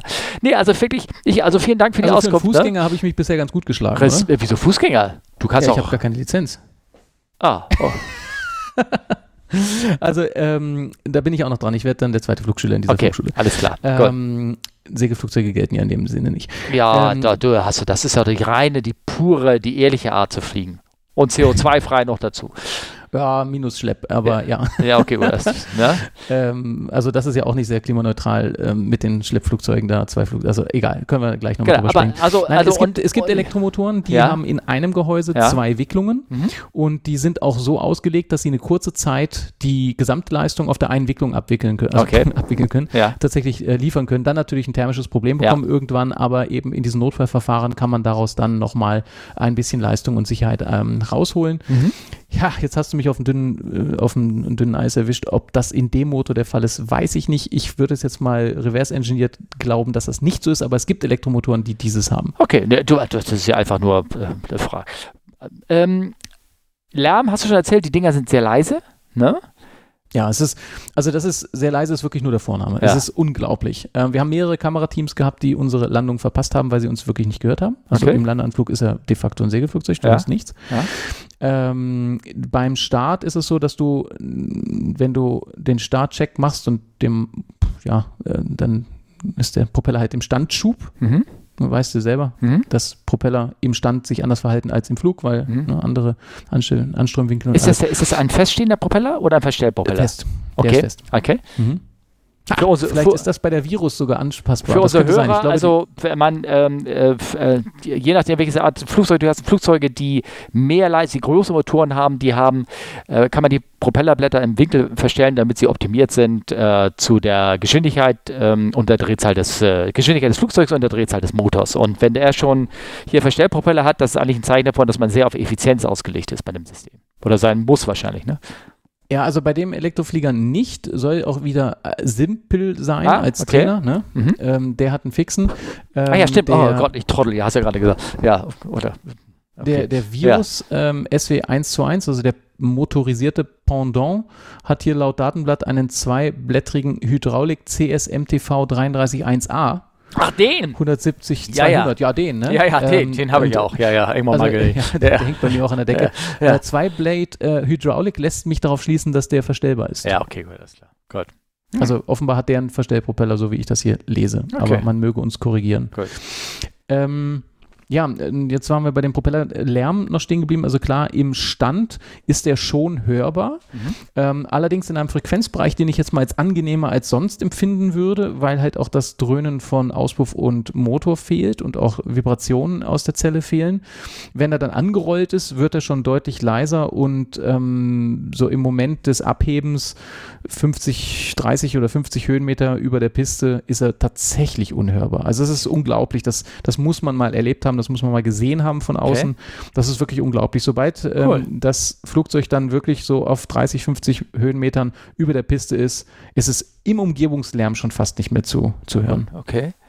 Cool. Überhaupt, ähm, äh, wie, wie, wie der Flug so abläuft, ich weiß nicht, ob man das vielleicht mit, äh, nee, das gehört auch nicht zu einem Elektroflugzeug dazu. Wenn ich jetzt zu so einem Motorflieger zur Startbahn rolle, ich lasse die Kiste an, das, wie du schon sagst, das ist manchmal so ein bisschen Voodoo, da muss man erstmal so ein bisschen Knochen würfeln, einen Kaffeesatz morgens gucken, ist er denn warm, der Motor, ist er denn kalt, zickt er heute rum, wie ist die Luftfeuchtigkeit, dann primest du den nochmal, schiebst also extra nochmal so unnütz, nichts, zu nichts verbrennenden Sprit in den, in den Kraftstrom äh, rein, damit das denn, damit er dann schön fett ist, der Motor, und dann Auch lässt sicher die, explodiert. ja, aus sicher, also sicher da die Dinosaurier verheizen kann, das Ding. Ne? Und dann drehst du noch irgendwie an dem Mixer rum und guckst, ob da doch irgendwie noch ein Wunder ist. Also ich habe jetzt bin gerade geflogen, da habe ich ihn, da ging er, ging er nicht an, drehen, dreh, scheiße, primst noch mal, lass ihn noch mal an und dann habe ich den Gasfilm einmal auf Leerlauf gezogen. Wow, man sprang er an und dann bloß gleich wieder schnell rein und dann liefert er dann auch. Also das ist manchmal schon ein bisschen Budo einkriegen. Und dann rollst du ja bis zur Bahn. Na, okay, das machst du mal wieder einen Knopfdruck. Wenn es ein BMW ist, hast du auch einen Startknopf wahrscheinlich. Ne? Ähm, und um wieder auf das Ding zurückzukommen. Und dann rollst du zur Bahn und da machen wir ja erstmal voll. Und dann drehen wir nochmal so richtig auf und machen Checks nochmal und lassen mit laufendem Motor alles durchchecken muss man das bei so einem Elektroflieger? Oder wenn man da sagt, jetzt roll an die Bahn, dann guckst du, alle Schalter sind an, Strom läuft, prima, Drehzahl ist auch da, oh, sie müssen noch drei Minuten warten, kannst du ihn dann wieder ausschalten? da muss er die ganze ja, Zeit laufen. Lustig. Also, du, du, hast die, du hast die Magie eines ähm, Verbrennungsmotors sehr schön beschrieben. Das ja. ist tatsächlich sehr viel einfacher. Ja. Also du steigst ein, die vier Hebel an und dann kann es losgehen. Dann rollst du auch schon los. Natürlich laufen alle anderen Checks auch. Also ähm, Checks machst du ja nicht nur fürs Triebwechsel, machst du für alles Mögliche. Mhm. Ähm, soweit habe ich das schon verstanden, wie Fliegerei funktioniert. Mhm. Nein, ich, also, aber ein Teil ist ja das Motors checken. Aber äh, sonst ja, äh, machst ne? du, ja. also ja. einen Run-Up-Check würdest ja. du auch machen, ist, ähm, also klar prüfst du die Batteriespannung, mhm. ähm, die Ladung, ähm, dann kannst du einen Run-Up machen, um zu sehen, ob äh, die Drehzahl kommt und ob ähm, die Leistung verfügbar ist in der Batterie, dass alle mhm. Zellen noch auf der gleichen Spannungslage sind, keine thermischen ähm, Ausreißer sind und so, das kannst du natürlich alles vorher prüfen. Mm, das Warmlaufen entfällt und wenn du halt ähm, Nummer zwei oder drei am Rollauto wärst, dann schiebst du den Schubregler auf Leerlauf und dann bleibt der Prop halt auch stehen. Ja, und dann ist der Motor auch aus. Also er ist zwar nicht äh, elektrisch getrennt aus, aber er dreht halt auch nicht. Also er verbraucht keine Energie. Ja, cool. Und ja. das ist ja auch ganz lustig. Auf Flugplätzen ähm, ist ja auch eine Lärmquelle, die man nicht ganz so unterschätzen sollte, wenn halt zwei, drei Flieger da warm laufen und rumrollen. Das ist ja auch schon äh, gehörig laut. Ja. Für eigentlich noch nichts. Also da bist du noch gar nicht geflogen, hast schon Lärm produziert. Und ähm, das ist tatsächlich so und auch ein bisschen ungewöhnlich für die Umstehenden, wenn du dann halt am, am Roller stehst oder ähm, wartest, kurz dann steht der Prop. Hm. Und ist halt auch sofort wieder parat. Also warmlaufen brauchst du nicht. Und äh, zum Rollen brauchst du etwa 2 kW. Also mit einer Leistung von 2 bis 3 kW, wenn du wirklich ein bisschen zügiger rollen willst, ähm, rollst du schon über die Bahn. Und wenn du dann halt auf Leerlauf gehst, dann bleibt auch der Prop stehen und äh, der Flieger rollt halt noch weiter. Das äh, sieht sehr ungewöhnlich aus, aber da werden sich die Menschen in Zukunft dran gewöhnen. Ja, nicht, dass der andere Kollege, der daneben steht, sagt, ey, der ist doch nicht mal abflugbereit, was soll der Scheiß? Aber du bist es, ne? Das ist so, ja, das ja, ist äh, cool. tatsächlich ungewöhnlich. Also für ja. jemand, der rausguckt und einen Pro drehenden Propeller erwartet, das ja. wird dann tatsächlich eine Veränderung sein. Mhm. Ähm, aber die größere Veränderung, also ich glaube, die noch viel größere Veränderung ist wirklich diese Lärmsignatur. Ähm, das ist ein absoluter Gamechanger. Also ah. das macht, äh, das macht einfach Spaß. Von innen muss ich ganz ehrlich sagen, äh, ist es jetzt nicht so massiv leiser, wie man es von außen erwarten würde. Mhm. Aber ähm, es ist schon noch sehr viel leiser als ein Verbrennerflieger. So. Also auch die Vibrationen sind halt viel weniger und ähm, das macht es auch angenehm wir hatten ganz kurz am Anfang, da hast du gesagt, so ein Jet-Triebwerk ist ja irgendwie auch kompliziert im Anlassen. Da muss ich leider ein bisschen widersprechen. Also selbst ein simples, ich bin die 737 früher geflogen und die hatte kein, kein FADE, kein Fully Digitalized Electronic, bla blub, Anlass oder Spritmanagementsystem, sondern rein mechanisches. Da hast du den Starter angeschmissen, hast gewartet, bis eine gewisse Drehzahl kam und dann hast du die Kraftzufuhr dazugeschaltet und dann ging er an. Also mhm. es, es gibt selbst bei so alten, also, also, die drehen sich ja nur, ne? Also von der Seite her sind die eigentlich auch simpel. Also da wollte ich nur mal ganz kurz hinaus, das fiel mir noch ein vom, vom Anfang unseres Podcasts. Aber ja, ich staune da immer, wenn ich äh, da, wir haben einen Turbinenschlepper auf dem Platz mhm. ähm, bei warmen Tagen und schweren Flugzeugen und wenn man hoch hinaus will, ist, ist der gerne genommen. Mhm. Ähm, Bravo. Und ähm, das Ding hat also einen externen Startwagen und dann wird da also immer so. Voodoo und Magie am Triebwerk gemacht, bis das dann läuft. Und dann erweckt sich das da mit einem doch erstaunlichen Krach zum Leben und dann erzählen mir die Jungs immer, dass man also so und so viel Schlepps am Stück machen muss, damit sich das überhaupt lohnt, weil äh, an- und abschalten ist irgendwie auch nicht lebensdauerförderlich und so. Also das sind so, da, da, da staune ich immer und ich warte sehnsüchtig auf den Moment, wo jemand auf die Idee kommt, einen Elektroschlepper zu bauen. Hm, das kann ich mir vorstellen, kann ich mir vorstellen. Ja gut, für den Kosten und ob das Sinn macht, da will ich gar nicht reingehen. Da kann ich jetzt auch stundenlang davon erzählen. Aber ich finde, wir sollten jetzt langsam zu diesem eigenen spannenden Thema kommen. Elektro, es ist schon ein großer Name, den er verwendet hat. Elektro-Weltrekordversuch, das finde ich schon. Aber es ist ja schon, es ist ja oder? Ja. Ja, also das war sicher ein sehr großer Name, Ja. ähm, war aber auch sehr hilfreich für die Medien. Ja, okay. Und für alle, die nicht Piloten sind, wir mussten natürlich ein, ein eingängiges und ein, auch ein sensationsversprechendes ähm, Thema haben, damit wir das entsprechend hoch aufhängen könnten. Die Ja. Mission war ähm, nichts anderes als elektrisch von den Alpen bis ans Meer zu fliegen, Mhm. um der Menschheit, den Fußgängern und auch dem Stand, Stammtischen dieser äh, Gesellschaft zu zeigen, dass elektrisch fliegen geht. Für die allermeisten ist Elektroautofahren ja schon irgendwie Zukunftsmusik und un, un, ganz, ganz merkwürdig und schon irgendwie nicht alltagstauglich und die Reichweiten und alles ganz schwierig und die explodieren ja auch dauernd und so. Ähm, und wir wollten einfach mal zeigen, okay, das äh, bringen wir jetzt aufs nächste Level und ähm, wir zeigen auch, dass man auch elektrisch fliegen kann. Also mein Und, nächstes äh, Auto wird auch elektrisch sein. Also seid ihr mal, geht ihr mal davon aus. Also ich schwärme da schon die ganze Zeit von, aber das ist ja auch so ein bisschen so ein anderer Du wirst Aspekt. lachen, von all deinen Hörern wird das nächste Auto elektrisch sein. Ja, ja, klar. Das, das ist so, das wissen sie, weiß. Also die meisten wissen es noch Ach nicht, so, aber es wird einfach so sein. Ja, ja, okay, gut, alles klar. Ähm, in, in, also wenn Sie in ein, zwei, drei Jahren ein Auto kaufen, dann wird sich das sowieso erledigt haben. Ja. Da muss man auch gar nicht mehr Evangelist sein oder irgendwas, um, um das besonders toll zu finden oder in einer besonderen Elektroautoblase zu sein. Äh, in dem Zeitpunkt wird es sowieso günstiger sein, ein Elektroauto zu fahren und dann gibt es sogar keinen Nachteil. Also das war vielleicht auch einer der ganz, ganz spannenden, ähm, gerade für mich, der, ich schreibe ja auch einen Elektroauto-Blog und Ja. Clean Electric hattest du schon gesagt Mhm. und ähm, ich bin also schon ein Elektro Enthusiast, Elektroauto-Enthusiast und Ach, macht die Sache mit dem ähm, äh, ja, eigenen Strom vom Dach und so, das meine ich also wirklich Ja. ernst und ich glaube, es ist auch eine der Lösungen, die wir haben, um unser Klimaproblem anzugehen. Mhm. Und deswegen war mir auch ein ganz, ganz ähm, fantastisches Erlebnis auf den Flugplätzen zu sehen, wie viele Elektroautofahrer auf diesem Weltrekordversuch dabei waren. Ja, also das kann man vielleicht vorstellen. vorne anzufangen. Ja. Wie gesagt, wir haben das äh, Weltrekordversuch genannt. Mhm. Das war Ja, auch stimmt. einfach, ja. weil es gibt noch nichts, was man mit einem voll EASA-zertifizierten Elektroflugzeug aufgestellt hätte. Es gibt natürlich Prototypen und es gibt Elektroflugzeuge und das Solar Impulse kommt einem dann sofort in den Sinn, dass er der Bertrand Picard mit seinem Solarflugzeug um die Welt geflogen Mhm. ist. Dann kommen einem diese extra 300E Flieger da von den Siemens-Jungs da in Norddeutschland in den Sinn, die ähm, diesen Kunstflieger elektrisch gemacht haben Mhm. und die auch schon erst einen F-Schlepp elektrisch gemacht haben und so. Das ist elektrisch fliegen, das äh, gibt es schon etwas länger und da gibt es eine ganze Reihe von Prototypen, die auch schon fliegen Ja. Aber das voll zertifizierte, jetzt kaufbare Serienprodukt. Das Ja. war eigentlich das Ding, was wir Ja, zeigen wollten. Okay. Und ähm, deswegen haben wir uns frech äh, rausgenommen, das ähm, äh, Weltrekordflug zu nennen, weil wo es noch keine Rekorde gibt, dann kann man ja welche aufstellen. Und warum ähm, seid ihr denn, ähm, denn nach Deutschland geflogen? Also warum nach Norden hin? Warum nicht zur äh, Ile de France oder oder der andere oder nicht wie heißt das Ding? Du weißt, Belle Ile oder irgendwas, ne? Warum, warum seid ihr da geflogen? Warum nach Norddeutschland?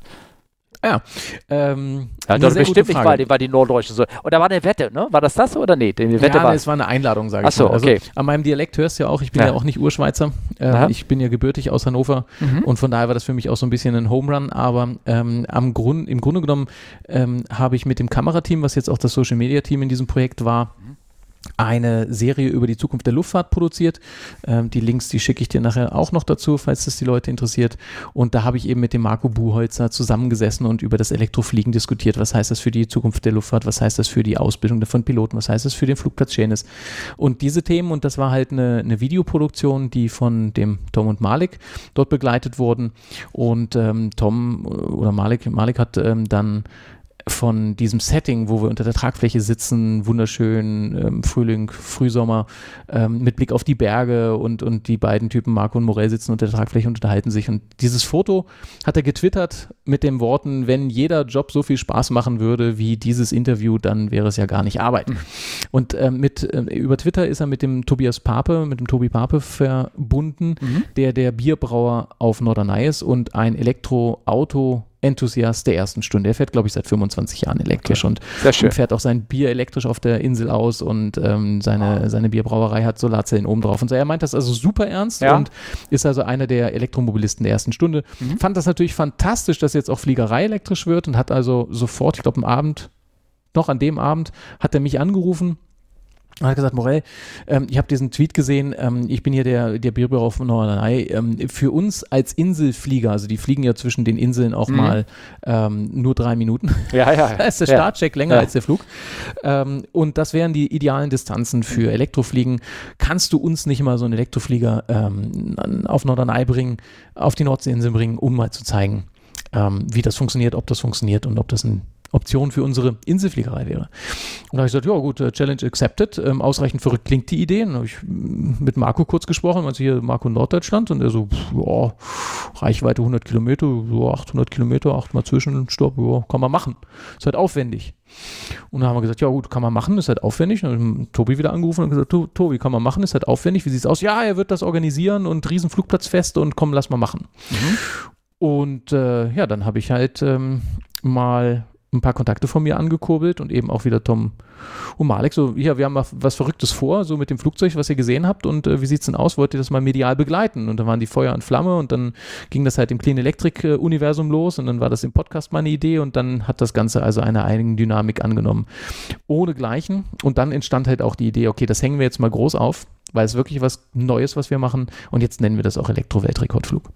Ähm, du hast ein bisschen was erzählt hier so mit der, mit der Dauer, dass der, der Flieger hat 50 Minuten Endurance. Ne? Ja. Ähm, äh, wenn du Platzrunden fliegst, wahrscheinlich weniger, weil du viel mehr hoch und runter und Leistung machen musst. Oder sind, kannst du da im Reiseflug oder waren die Endurance für, Reise, äh, für Platzrunden gedacht und nicht für Reiseflug? Ja, es ist tatsächlich 50 Minuten Motorlaufzeit. Ähm, du hast natürlich recht, dass man beim Steigflug mehr Energie verbraucht als im Reiseflug. Aber im Reiseflug möchtest du gerne auch mal äh, links und rechts eine Option haben. Hm. In der Platzrunde ist das relativ egal. Wenn du ein Problem hast oder der Akku leer ist, dann gleitest du halt in deine Platzrunde wieder auf den Platz, oder? Du bist ja in Platznähe. Ja. Äh, wenn du jetzt auf dem Streckenflug bist, dann willst du gerne mal Optionen. Ja. Und wenn du einen Leck mit 42, 45, 47 Minuten planst und 50 Minuten Endurance hast, dann hast du drei Minuten Option. Genau. Aber das ist das sowieso. fühlt sich nicht immer so cool an.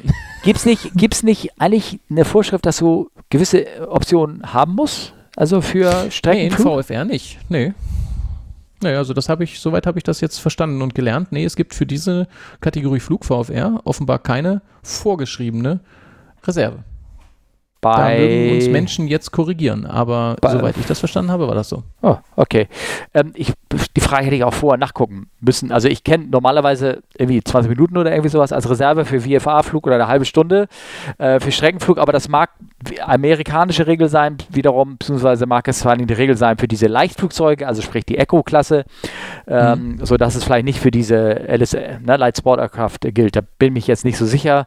Ähm, die Frage habe ich hier stehen, die ganze Zeit ärgert mich, ich habe sie nachgeguckt, ist egal. Auf jeden Fall, ähm, ja, ein, einer aus ähm, ähm, Twitter, der hat ja gefragt, ähm, um das so irgendwie zu, zu verbessern, habt ihr da versucht, irgendwie auch so ein bisschen Thermik mitzunutzen, weißt du, dass du sagst, oh, hier ist gerade ein Bad, hier bleibe ich mal, fliege ich mal langsamer, um diesen Bad mitzukriegen und dann steige ich noch ein bisschen höher und wenn, wenn ich Fallen habe, dann, also ein Variometer habt ihr wahrscheinlich gar nicht, hast du ja gar nicht an dem Ding, also in keinem empfindlichen zumindest, ne? Ja, also ich habe ähm, gerade die Reserve nochmal nachgeschaut, ja. äh, wenn ich das so, so schnell gefunden habe. In der gewerbsmäßigen Luftfahrt wird eine Treibstoffreserve von 45 Minuten für Kolbenflugzeuge und 30 Minuten für Jetflugzeuge vorgeschrieben. Ja, aber das ist ja nicht gewerbmäßig. Wir waren nicht gewerblich, genau. Ja. Für private Flüge sind zusätzlich die Vorschriften von NCO OP 125 im Anhang 7 NCO der EU-Verordnung 965-2012 zu Air Operations unter dem Titel Fuel und Oil Supply zu beachten. Demnach sind zusätzlich zum Treibstoff Treibstoff für den beabsichtigten Flug folgende Reserven notwendig. Mindestens eine Reserve von 10 Minuten bei Flügen in ständiger Sichtweite des Startflugplatz, 30 Minuten bei Flügen zu einem anderen Flugplatz und 45 Minuten bei Nachtflügen. Aber das ist eine Empfehlung, wenn ich das richtig gelesen habe. Ah, okay. Also das ist eine Empfehlung. Ah. Ähm, so, das wäre wohl so der Punkt und deswegen sind wir mit unseren, ähm, ähm, ich sage jetzt mal, Reserven natürlich ähm, sehr knapp gehalten gewesen. Ja. Also wir hatten auf Aber den, no risk, äh, no fun, ne? Ich weiß, ich kenne das, so fliege auch immer. Ja, du hast natürlich mit dem Flieger auch immer, also das war Scherz. wir haben schon Alternativen ja. gesehen, also no risk, no fun in der Fliegerei, ich weiß nicht, ähm, da, vielleicht bin ich ja schon zu alt für. Ja, ja, ja, nee, alles gut. Das, nee, ich finde das ja spannend. Ich meine, ihr müsst es ja irgendwie planen und, die, äh, und genau, äh, genau und äh, wir gehen mal der Sache ran und wenn du zum Beispiel ja deine Strecke so planst, dass du nicht die direktesten Weg fliegst zu einem Flughafen, sondern auf dem Weg dorthin den einen oder anderen Flughafen streifst. So schätze ich mal, genau. so habt ihr das gemacht. Genau. Dadurch wird die Strecke genau. länger, aber sicherer.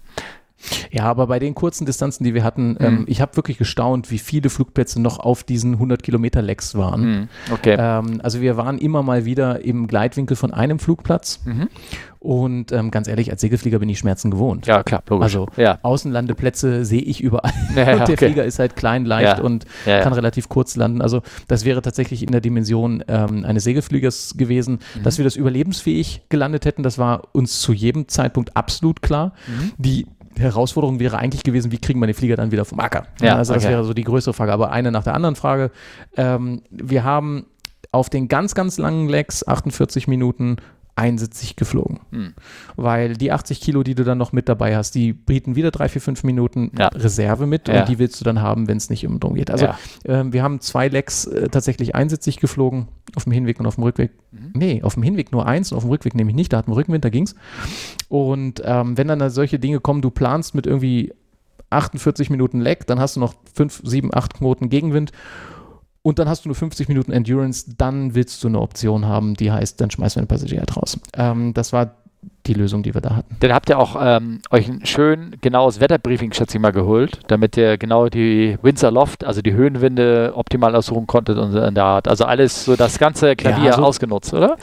Ja, also ähm, na klar, da habe ich auch wieder viel gelernt, wie Mhm. man sowas auf Streckenflügen mit Motorfliegern plant. Wie gesagt, von der rein strategischen Flugplanung bin ich ähm, als Segelflieger sowieso relativ entspannt, was Tieffliegen und dauernd Landeoptionen im Auge behalten bedeutet. Also das hat mich jetzt auch nicht gestresst. Ähm, ich habe ja jetzt fast 18 Jahre auch Gleitschirmflug betrieben und Mhm. da landest du sowieso überall. Also da kriegst du ein sehr, sehr trainiertes Auge für, wo man glaubt, man landen zu können. Und ähm, mit dem Flieger waren wir auch gar nicht so hoch. Also wir hatten ja dieses Wetterfenster schon sehr, sehr schlecht erwischt. Wir sind ähm, bei dem, also der ursprüngliche Starttermin war zu einem absoluten Unwettertag in der Schweiz, wo an einem Tag die Regenmenge gefallen ist, die sonst irgendwie in 15 Tagen fällt. Das habe ich gelesen. Oh, Muss erst das mal abpumpen, ne? Die Bahn abpumpen Ja, ja, oder das irgendwas. war also wirklich also, schade. Also der gesamte Platz war de facto unter Wasser, also wirklich unter Wasser. Ich würde sagen 20, unübertrieben, 30 müsste man nachmessen, aber also zwischen 20 und 30 Zentimetern äh, der komplette Platz unter Wasser. Mhm. Und ähm, das war dann einfach nicht fliegbar und auch einfach nicht machbar. Dann haben wir die Medienkonferenz gemacht, sind dann abgeflogen. Am nächsten Tag, da war das Wetter auch noch nicht gerade bombastisch. Also wir hatten, ähm, wir sind immer so zwischen 2.000 und 3.000 Fuß ähm, geflogen. Da machst du dir auch über Höhenwinde auch noch gar nicht so viele Gedanken, weil so viel Höhe hast du ja gar nicht. Mhm. Ähm, und dazu hatten wir in dieser Hinflugsphase die drei Tage konstant Gegenwind. Das war dann auch nicht hilfreich, aber ähm, ist halt so, wie es ist. Also Ja, wir klar. hatten ähm, am Abflug dann auch sehr labile Wetterlage. Äh, den Tag über hat es dann auch überall noch gewittert. Und als wir dann abends ähm, auch gelandet sind, sind wir ähm, zwar noch trocken gelandet, aber dann hat es also wie verrückt runtergeleert. Aha, okay. Mm, Das war wettertechnisch sicherlich immer mal wieder äh, spannend. Mm, Windtechnisch waren wir auf dem gesamten Hinweg, was auch wieder für die Weltrekorde nicht hilfreich war, immer mit Gegenwind ähm, beglückt. Mhm. Aber ähm, das war, ähm, Ja, wie ihr- gesagt, Ihr wolltet ja keinen Geschwindigkeitsrekord machen, ihr wolltet ja eigentlich nur dem Sinn ankommen. Aber ihr habt trotzdem gebraucht, ne? Also ich habe gehört, also einmal wurde euer Gerät da durch Sprengstofftest, musste irgendwie durch, habe ich gelesen auf der Webseite, ne? Da hat euer Genau. Ladegerät da elf Stops, also mehr als acht sozusagen und zwei Übernachtungen. ja, das war, ne? dann, das, das war dann der Sicherheit Ja. geschuldet. Oder? Ah, Man hätte okay. es ähm, hart auf die Kante gerechnet, irgendwie in acht machen können oder sogar noch weniger. Mhm. Ähm, aber das willst du nicht. Also wir wollten, und so haben wir dann die Weltrekorde ja auch äh, versucht aufzustellen, wir wollten vor allem effizient unterwegs sein, Mhm. wir wollten eine Gesamtenergiemenge messen und alle anderen waren sozusagen Beigemüse. Ähm, die FAI hat ähm, auch schon äh, FAI? die Was? Welt... äh, Achso, die, ja, ja, ja, ja. Die, FAI hat die, die Weltrekorde auch schon abgelehnt. Ja. Das haben wir aus einem kleinen taktischen Formfehler Ja. äh, nicht durchbekommen, weil keiner von uns hat eine Sportlizenz. Da haben wir ein bisschen spät drüber nachgedacht. äh, Und um was? einen Weltrekord, ja, um einen, das habe ich dann auch gelernt. Um einen Weltrekord bei der FAI einzureichen, braucht man eine Sportlizenz. was ist eine Sportlizenz? Boah, so für Fußgänger übersetzt eine Mitgliedschaft in der FAI, dass man Weltrekorde einreichen möchte. Äh, okay, also man muss ein Fußballclub sein und der muss irgendwo beim DV DVB gemeldet sein und der DVB ist gemeldet, sozusagen. Man muss eine Sportlizenz haben. Ah, so ja. heißt das, die haben wir Okay. nicht. Okay, Weder Marco noch ich. obwohl das ein Darum Sportflugzeug ist. Ja. Ja, darum Ist sind es schon mal garantiert keine Äh, Weltrekorde. okay. Wir sind jetzt gerade dran, also heute habe ich es Mail gekriegt von der FAI, dass sie eine ähm, Recognition of Air Sportsman irgendwas machen wollen, Mhm. ähm, dass sie also das anerkennen, dass das eine coole Leistung war, aber es Ja. sind keine offiziellen Weltrekorde. Mhm. Mit dem Guinness World Records, das kennt man, das Guinness Buch der Rekorde, Ja. waren wir im Vorfeld im äh, intensiven Kontakt. Die fanden es auch cool, weil wir es marketingtechnisch damals schon sehr groß aufgestellt hatten. Das fanden die cool. Bis wir dann, oder bis ich dann herausgefunden habe, dass die Guinness World Record Firma nichts anderes ist als eine Marketingbude. Die wollen ihr Logo verkaufen und die wollen am Schluss dieses Jahrbuch, diesen Ja. Weltrekord, Guinness Ja. Weltrekord Verkaufen. Buch verkaufen. Ja. Und dafür musst du Lizenzen bezahlen und zwar gewaltige Lizenzen dafür, Okay. dass du dort erscheinst. Und dann haben wir dann auch gesagt, Jungs, also das Gesamtbudget teurer als der Flug, äh, nur für, eine, für eine, einen Guinness-Weltrekord, der wiederum in der Fliegerei nichts wert ist. Äh, das machen wir nicht. Und dann haben wir das dann auch gelassen. Und ähm, jetzt gibt es noch so eine andere, es gibt noch ganze Reihe, also gibt noch mehrere Weltrekordorganisationsbüros, die Ja. sich das alles auf die Fahnen geschrieben haben. Sind wir mit zum anderen auch noch im Gespräch. Also am Schluss ist dieses Weltrekordding ein Stempel oder ein Zertifikat, was du an die Wand klebst und fertig.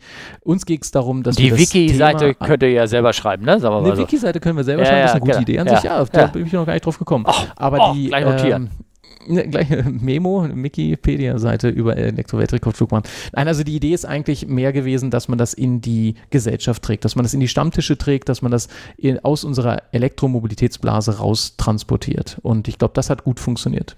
Ähm, wie, wie Durchschnittsgeschwindigkeit, was seid ihr da geflogen?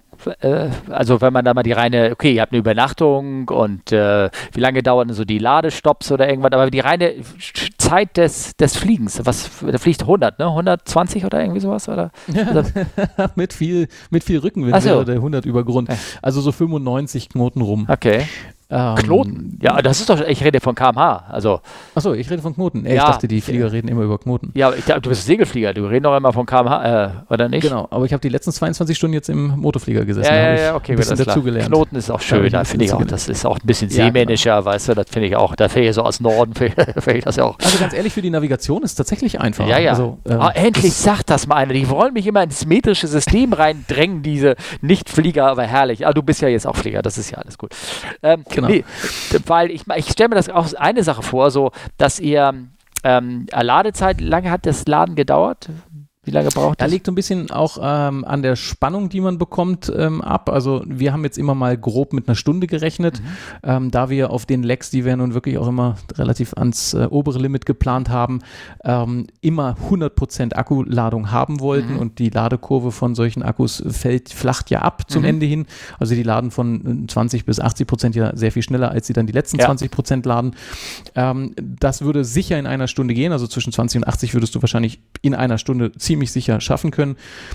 Wir haben immer eine Stunde 20, 30 irgendwie oder Stunde 10, 15, je nachdem, also immer ein bisschen über die Stunde geladen, damit wir auch die letzten paar Prozent garantiert drin haben. Äh, Das sind immer die Reserven gewesen, die wir mitnehmen wollten. Denn was du haben kannst, nimmst du halt mit, wenn du schon nur 50 Minuten hast. Und wir haben unseren gesamten ähm, äh, Etappen auch so geplant, dass wir äh, immer zwei Stunden am Boden stehen konnten und Ah, ja. damit dann entsprechend laden konnten. Okay.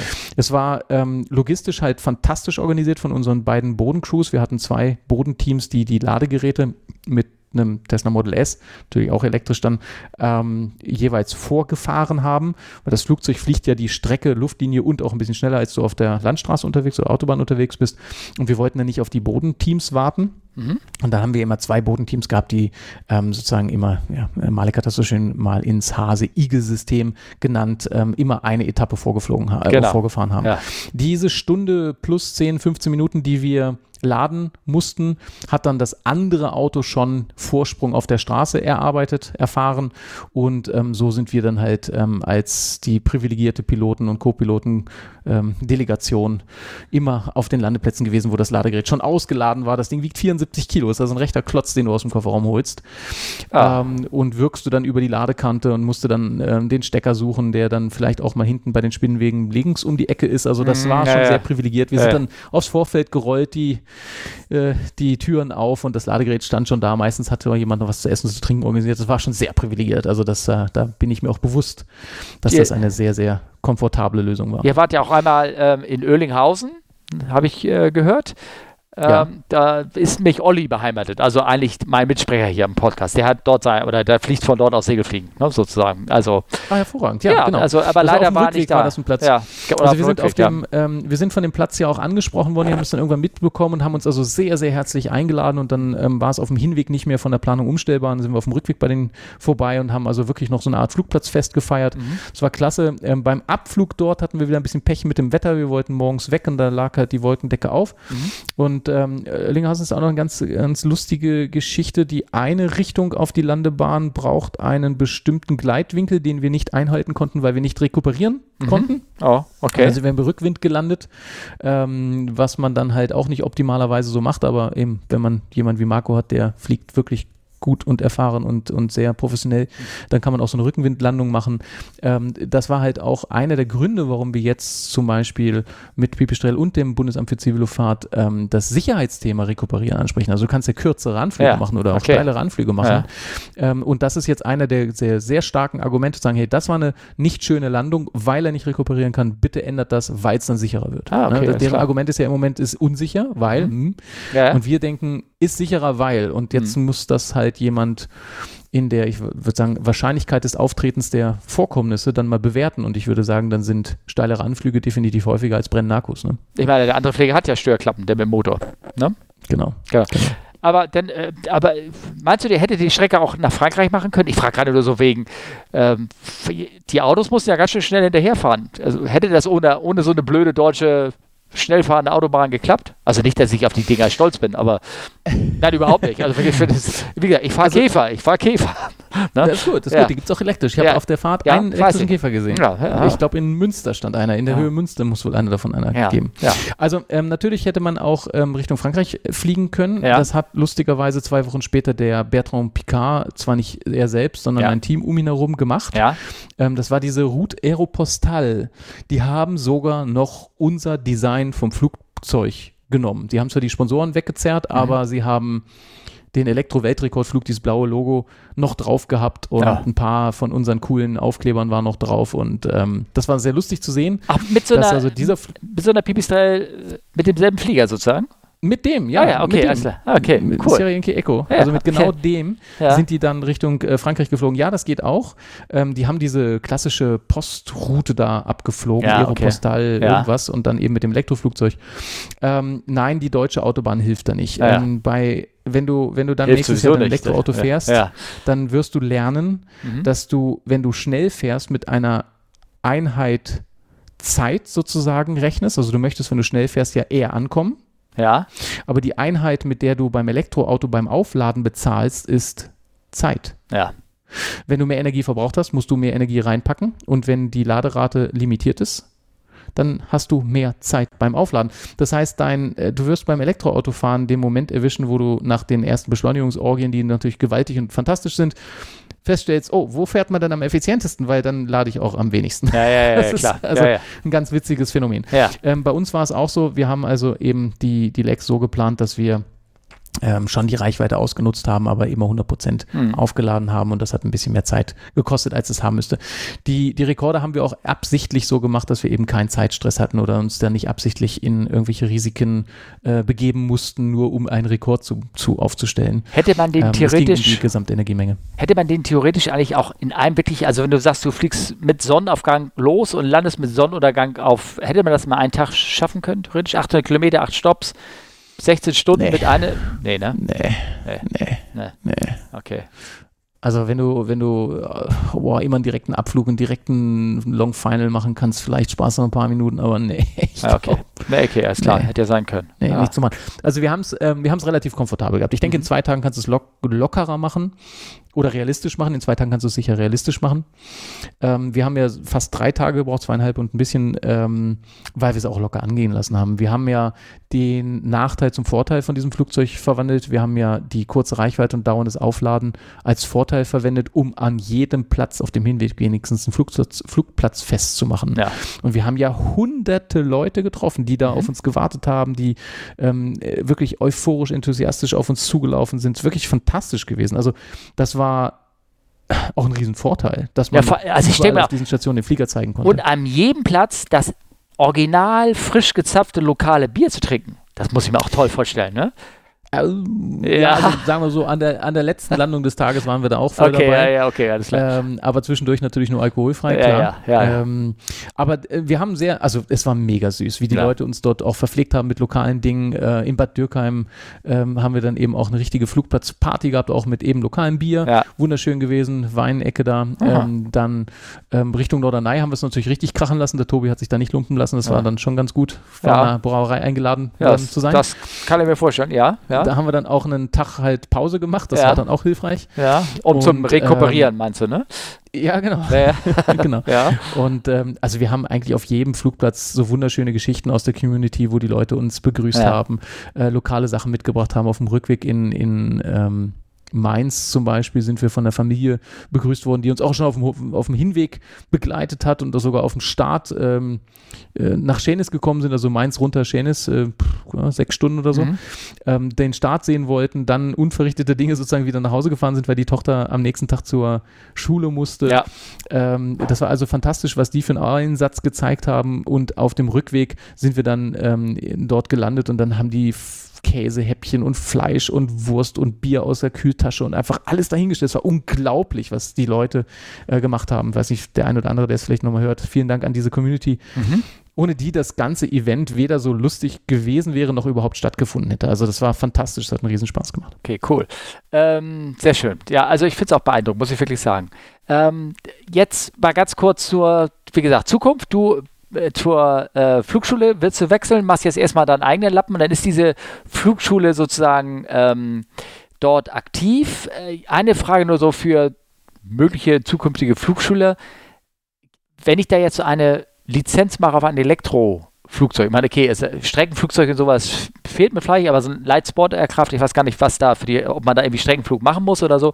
Aber dürfte ich mich denn mit so einem Elektroflugzeug, es ist ja, also zum Beispiel in Deutschland, wenn du einen Führerschein machst und machst den auf dem Automatikauto, dann hast du da so ein bisschen Schwierigkeiten, wenn du eigentlich Schaltgetriebe fahren willst. Steht das irgendwie da drin in der Lizenz, in deinem Führerschein. Wie sieht es denn damit aus? Weißt du das?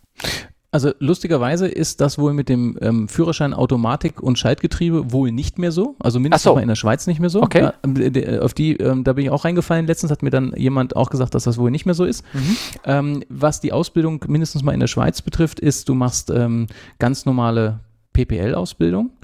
Mh, etwa die Hälfte der Ausbildung kannst du auf dem Elektroflieger machen. Okay. Und solche Dinge wie ähm, eben Navigationsflüge, die länger äh, gehen sollen müssen, ähm, die machst du dann mit einem klassischen Verbrenner. Mhm. Und auch solche Dinge wie Triebwerksbedienung und eben Warmlaufen und die ganzen Themen und Checks, das machst du auch auf dem Verbrenner. Aber man kann Stand heute schon etwa die Hälfte der Ausbildung auf dem Elektroflieger machen und das hat zwei Vorteile. Ähm, ganz zu Beginn ist es ein bisschen simpler ne, von der Bedienung ähm, her und von der Lärmbelastung kannst du natürlich die Hälfte deiner Flugzeit viel lärmfreier oder viel lärmreduzierter machen. Ähm, das ist ja schon mal ein Anfang. Das wird sich über kurz oder lang noch weiter in Richtung elektrisch verschieben. Das ist aber gilt aber jetzt. Im Moment ist es. Entschuldigung, es gilt aber nur für die Schweiz, richtig? Ich kann auch nur für die Schweiz sprechen. Ich kenne die deutschen Regeln nicht so im Detail. Äh, und EASA, also ist, ist, die Schweiz nicht im Europäischen, das ist getrennt, oder? Ja, ist, ist, also unter dem Aspekt nehme ich mal an, ist es genau das gleiche in Deutschland. Okay. Wenn ich jetzt ähm, in Deutschland, äh, Quatsch, wenn ich jetzt äh, bei euch äh, ähm, einen äh, Pilotenschein mache, dann muss ich ihn umschreiben lassen auf Deutsch. Und das würden die akzeptieren, weißt du das? Oder? Ich weiß nicht, ob man den wirklich umschreiben muss, weil es ist tatsächlich eine, eine EASA-zertifizierte, also eine EASA-Lizenz, Okay, gut, ja, dann. Also ich glaube nicht, dass man es umschreiben muss. Also ich bin auch nicht der, ich mach, für, mein, für die Zuhörer, ich habe heute unterschrieben, ich fange in fünf Tagen Fluglehrerlehrgang an und dann muss ich mich mit dieser Scheiße beschäftigen müssen. Dann Aber, hättest ja, du das wahrscheinlich ja, alles schon gewusst. Ja, genau. ja ich habe also, also, ich meine, das, ja, das, mir wurde gesagt, dieser, dieser Fluglehrerlehrgang, der fängt in ähm, äh, zwei Monaten an. Jetzt sagt er mir, nee, nee, nächste Woche. Ich so, okay, gut, also. Oh, du hast ja Zeit im Moment, oder? Ja, du mich auch. Mhm. Ja. ja, doch, ja, habe ich, aber ich finde es nicht schön, weißt du, das ist, äh, ja, ja. ja. Das ist ja eine andere Sache. Das ist eine andere Sache. Und ich mache ja das Beste daraus. Ich mache Fluglehrer und dann vielleicht, vielleicht finde ich das noch raus und ich schiebe das in die Shownotes, was ich denn da rausgefunden habe über genau, die Lizenzen. aber ich glaube, es ist das Gleiche. Ja, also ich okay. glaube, es ist tatsächlich ja. genau das Gleiche. Mhm. Ähm, eben verschiedene Dinge, Prozeduren, die man halt in der Ausbildung machen muss, was die Motorgeschichte betrifft und eben auch die Flugdauer, wenn du einen Flug hast, der länger als die 50 Minuten gehen muss, weil du sonst die Sachen nicht unterkriegst, dann musst du es auf dem Verbrenner machen. Macht aber auch Sinn, du willst ja nicht nur einen Schein haben, ähm, der womöglich sogar gültig wäre für alle anderen ja. Flugzeuge, aber mhm. du hast das Ding noch nie gesehen, du hast noch nie von Vergaservorwärmung oder Zylinderkopftemperaturen ja. beim Sturzflug oder so gehört. Also das willst du alles nicht. Das ist ja vollkommen klar, dass man ähm, da auch entsprechend Was? sich seriös ja, kennst du nicht? Also, da also haben, die Schlepppiloten berichten mir immer von diesem Problem. Ja, weiß ich. Ich wollte nur fäbeln. Ja, ich weiß, was ist. Kauflabs ist mir alles bekannt, aber ich bin, benutze das auch schon seit Jahrzehnten nicht mehr. Also das, das ist ja genau. alles. Aber das? Ne? scheint also gerade in unserem Missionsprofil ja. auf dem Platz, wo die ja. Schleppflieger halt volle Leistungen mhm. auf 3000 Meter und dann Sturzflug möglichst runter. Ja, ähm, wie? Das ja. ist, glaube ich, immer wieder ein Thema, dass man das Thermomanagement zwischen den verschiedenen Zylinderköpfen da Genau, damit du die. Gibt es denn. Ah, die letzte Frage, das fällt mir auf, das technische. Ähm, also, nee, zwei Fragen noch. Und zwar die erste Frage ist, wo wir bei den Lizenzen bleiben. Wenn ich also mit meiner deutschen oder ja genau, äh, äh, meiner deutschen Lizenz hingehe, sage, Mensch, ich möchte mal so eine Kiste fliegen. Kann ich zu der Flugschule hingehen, einen kurzen Einweisungsflug machen und dann so zwei, drei Platzrunden fliegen mit meiner Lizenz alleine, solo? Oder muss immer einer dabei? Ja. ja ich okay. denke ja. Ich okay. denke ja. Also ähm, das, was die Piloten hier bei uns auch gemacht haben, und das ist, glaube ich, egal, ob du Deutscher oder Schweizer bist, äh, ist diese Familiarization. Mhm. Und ähm, ich glaube, das sind diese fünf Flüge in Platzrunde und das ist es dann. Ah, okay, gut, alles klar. Ähm, und dann, da, das ist dann die letzte Fachfrage, weil ich, äh, Zylinderkopf darauf hast mich kommen, die brannte mir die ganze Zeit.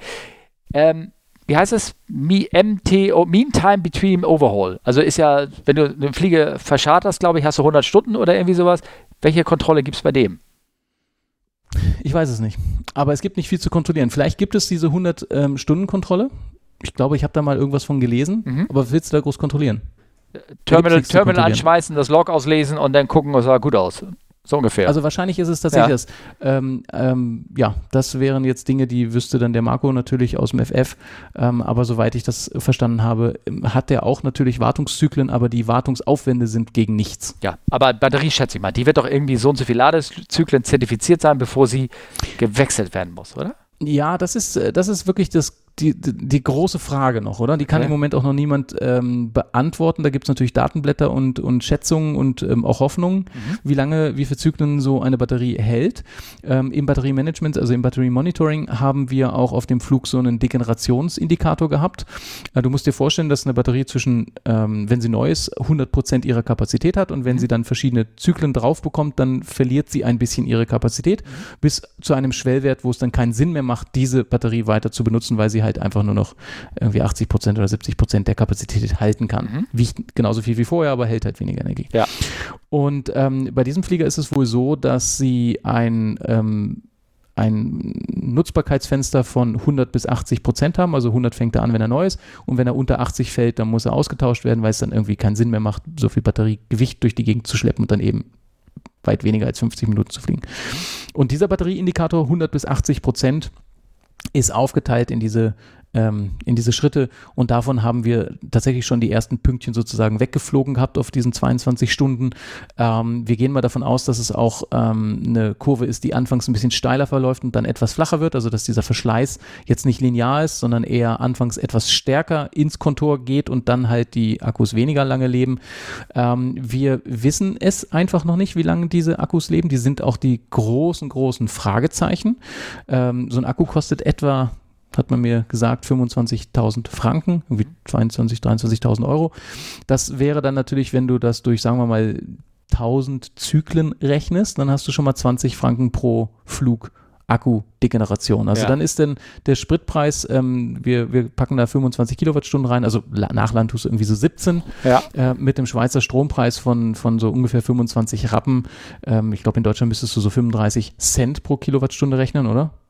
Also wenn du 25 mal 35 ähm, ähm, Cent rechnest, dann hast du so 8 Euro, 9 Euro elektrischen Strom reingeladen. Das mhm. ist ja gegen Tanken ein Witz. Ja. ja. Und wenn du da jetzt nochmal die 20 Euro Batteriedegeneration bei 1000 Zyklen mit reinrechnest, dann wird das dann schon 28. Dann ist der Vorteil schon nicht mehr so gewaltig ja. zu einem Verbrenner, aber dann bleiben natürlich noch die Aspekte Lärm, CO2 und auch Wartung. Ja. Ähm, und wenn die Batterie länger hält, dann, dann ähm, kommt das alles natürlich sehr viel positiver. Mhm, Im Moment gehen wir mal davon aus, dass die Batterien auch nicht so ewig alt werden. Das Risiko musst du aber auch nicht tragen. Ähm, der Generalimporteur für Pipistrel-Flugzeuge hat ein ähm, NAS-Leasing, also ja, so ein NAS-Charter-Angebot, ja. ähm, dass du als wenn du jetzt so einen Flieger haben wolltest, ja. dann musst du gar nicht die 170.000 Franken, Euros, Franken, verdammt, weiß ich nicht, ähm, auf den Tisch legen, die das Ding etwa kostet, sondern du würdest das Ding ähm, immer in so 100 oder 200 Stunden Häppchen mieten. Mhm du hast einen Mietvertrag, wo 100 Stunden drin sind, der ist mhm. ein Jahr gültig und dann mhm. fliegst du die ab. Mhm. Und ähm, die, dann ähm, hast du auch nichts mit dem Akku zu tun. Das heißt, wenn du nach 100 Stunden den Flieger, der Akku kaputt ist, dann mm, bringst du ihn zurück, sagst, der Flieger ist kaputt, bring neun. Ja. Und okay. ähm, da hast du als Nutzer sozusagen kein Problem mit, eben weil auch diese Akku-Lebensdauer so ein großes Fragezeichen im Moment noch ist, haben sie mit Pipistrel und dem Importeur halt dieses ähm, Leasing-Miet-Modell äh, entwickelt, das das Risiko sozusagen beim Hersteller belässt. Okay, alles klar. Ja, und, ist schön. Ähm, ja, ja. Das ist, glaube ich, ist auch eine schöne Message für Flugschulen, die jetzt auch auf die Idee kommen, ey, warte mal, Elektrofliegen, Flugschule, das ist doch super. Ähm, wir wollen auch so einen. Ich glaube, das wäre ja die erste Frage, die man sich stellt, wie lange hält der Akku? Mm, und diese Frage muss man sich nicht ganz so hart stellen, weil das Risiko kann man beim Hersteller belassen. Ja, wie gesagt, wir, ähm, ich bin für unsere Hörer hier, wie gesagt, ich bin hier in den Hanseatischen Fliegerclub eingetreten und da war heute eben Meeting für Fluglehrer und wann das auf einmal losgeht und die wollen da viel ausbilden und Gott, vielleicht wäre das mal mal ansprechen, keine Ahnung, vielleicht, ich glaube nicht, also Verein noch ein bisschen zu tun, die haben da sehr viele Maschinen da rumstehen, ne? also die das irgendwie machen, müssen wir mal.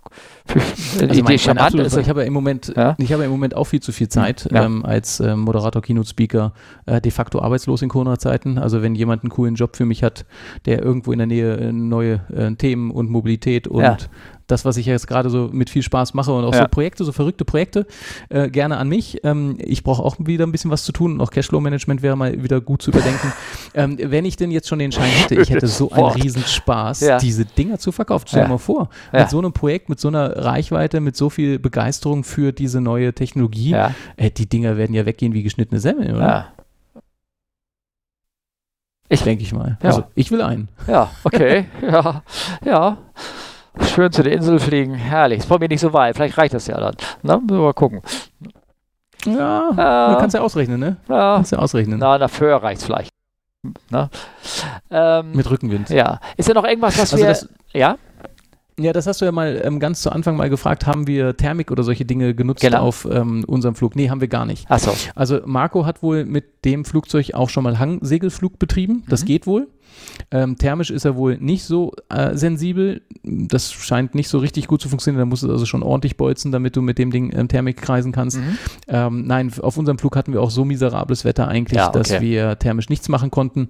Ähm, und wenn du halt 5, 6, 7, 8, 9, 10, 12 Minuten Reserve hast, dann leistest du dir auch keine zwei Minuten Kreise, um mal zu gucken, ob es geht. Also nein, nein, das nein. war halt schon so die Abwägung, ja. Ja, aber du weißt, was ich meine. Ne? Wenn du Streckenflug machst, du beim Segelflugzeug ja auch, wenn du da in ein Bad reinkommst und du merkst, du steigst, dann, dann fliegst du eher, oder täusche mich, langsam. Und wenn es dann fallend ist, dann stichst du an, damit du schnell durch die Ecke da durchkommst. Und sowas hätte man ja zum Beispiel genau, da. Genau, also es gibt ein schönes können. Sprichwort, äh, mindestens mal bei den Gleitschirmfliegern, wer viel kreist, fliegt die Hälfte seiner Zeit in die falsche Richtung. Nach da oben. ist natürlich dann. Achso. Nee, ah, wer kreist, fliegt die Hälfte der Zeit in die falsche Richtung, ja, wenn es Strecken fliegen ja, okay. Ja. Und ähm, so gesehen macht man das mit diesem Flugzeug wohl nicht. Also ich habe ja schon gestaunt, dass Motorflieger ein Seitenruder haben, obwohl sie es nicht benutzen oder de facto praktisch nicht benutzen. Ich weiß nicht, das stimmt jetzt so nicht, aber im Verhältnis zum Segelflugzeug benutzen die das Seitenruder eigentlich nur beim Gas geben. Ähm, also das ist, ähm, ja, das war sicherlich ähm, relativ simples geradeausfliegen sozusagen. Ähm, statt dass wir Thermikkreisen drüber nachdenken mussten, haben wir eigentlich überlegt, welchen Regenschauern wir ausweichen. Also wir hatten auch überhaupt gar keine ähm, Thermik-Wetterlage erwischt. Okay, alles klar. Äh, Regenschau ausweichen wegen, ähm, weil er nicht äh, weil einfach dem Wetter ausweichen wolltet, wegen Sicht oder wegen Gewicht anpacken, Wasser anpacken oder irgendwas in der Art? Nee, das, das geht ja problemlos, aber die, ähm, die Sicht ähm, kann im Schauer ja dann schon sehr stark okay, äh, reduziert sein und dann ja. bist du nicht mehr VFR und dann ja. ist doof. Also auf dem Rückflug, das war vielleicht auch die, die Spektak, ja, die, ja, aufregendste Etappe war tatsächlich die letzte Etappe von Bierfeld nach Schenis. Äh, wir sind gestartet bei ganz okay Wetter in eine weniger äh, schöne ähm, ähm, Wolkenregenfront und ähm, wir mussten dann auch ein bisschen über den See ausweichen, ähm, haben dann ähm, mit Zürich noch gesprochen und der Controller hat dann auch gefragt, hier, also from my point of view, it looks really, really bad. Äh, äh, ja, das war also Sichtflugbedingungen am unteren Limit. Ja, okay. Weiß nicht, ähm, machst du ja nicht, ne? du fliegst ja einfach durch, du drehst ja am, am Autopilot einfach eine andere Höhe oder Kurs ein. Ich weiß nicht, so richtig fliegen ist das ja irgendwie gar nicht, habe ich mal gehört. Und, da äh, spricht der Segelflieger, man hört es wieder ganz deutlich. Vorurteile geschwängert, ja. aber ist egal, alles gut. Ein Kollege von mir meinte, er, er, fliegt Airbus, weil die heißen ja nicht umsonst Airbus, weil es wie Busfahren in der Luft. Ja, genau. Und er ist vorher Boeing geflogen, deswegen findet der Airbus scheiße. Und ich fliege beides und ich finde beides super. Also, also das ist aus der, aus der, und, äh, ne? Ja. Viel, genau, übrigens, also bei uns, die, diese, ganz kurz Einwurf, bevor ich das lasse, kann ich nicht stehen. Bei uns in der Firma wird der eine oder andere nicht übernommen wegen Manual Flying Skills. Okay. Also auch auf den 320. Weil sie sich verzetteln okay. in der Höhe, weil sie die Höhe doch nicht halten können. Ne? Und wo du da das. Ja, ja also. da mal Segel fliegen, ne?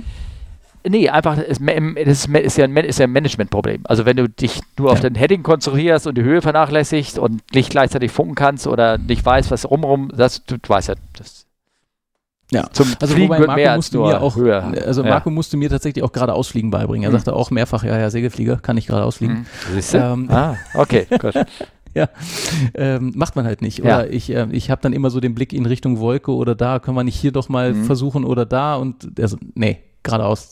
Das macht keinen Sinn. Ja. Also es ist natürlich, also es sind tatsächlich ähm, andere, ich glaube, es sind andere Kategorien von Fliegerei. Ja, also das äh, Segelfliegen ist eine Kategorie Fliegerei mit all ihren Reizen und Vor- und Nachteilen. Äh, ich glaube, Motorfliegerei ist so eine dieser Kategorien, also PPL, äh, VFR Motorfliegerei, dann die IFA-Fliegerei ist wieder was anderes. Und dann das, was du machst, ist wieder eine andere Kategorie Fliegen. Also mit all ihren Herausforderungen und, und ähm, auch Challenges, die ihr habt. Aber das, vielleicht kann man das gar nicht so richtig vergleichen, habe ich mittlerweile das Gefühl.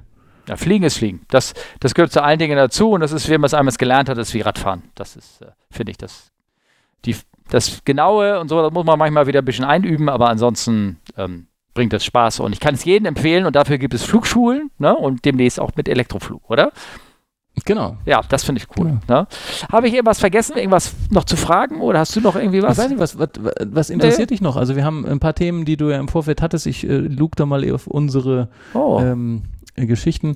Also vielleicht noch zwei Dinge. Ähm, Elektro-Weltrekordflug.eu ist die Webseite von dem Projekt, die mhm. schicke ich euch nachher mit. Wir haben gerade mhm. gestern ähm, unsere sechsminütige Zusammenfassung von dem Projekt als Film publiziert. Vielleicht ist dir die auch schon über den Weg gelaufen ja. oder in die Timelines gespielt ja, worden. Genau.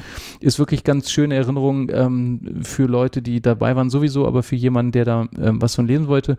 Ganz lustige ähm, Geschichte. Mal schauen, was sich daraus noch ergibt. Also ich bin jetzt angesprochen worden, ob ich nicht sowas ähnliches ähm, mit einem Elektroauto machen will wollte. Ähm, die E-Nordcup Challenge liegt wohl demnächst wieder an, wo Leute mit Elektroautos bis ans Nordcup wollen.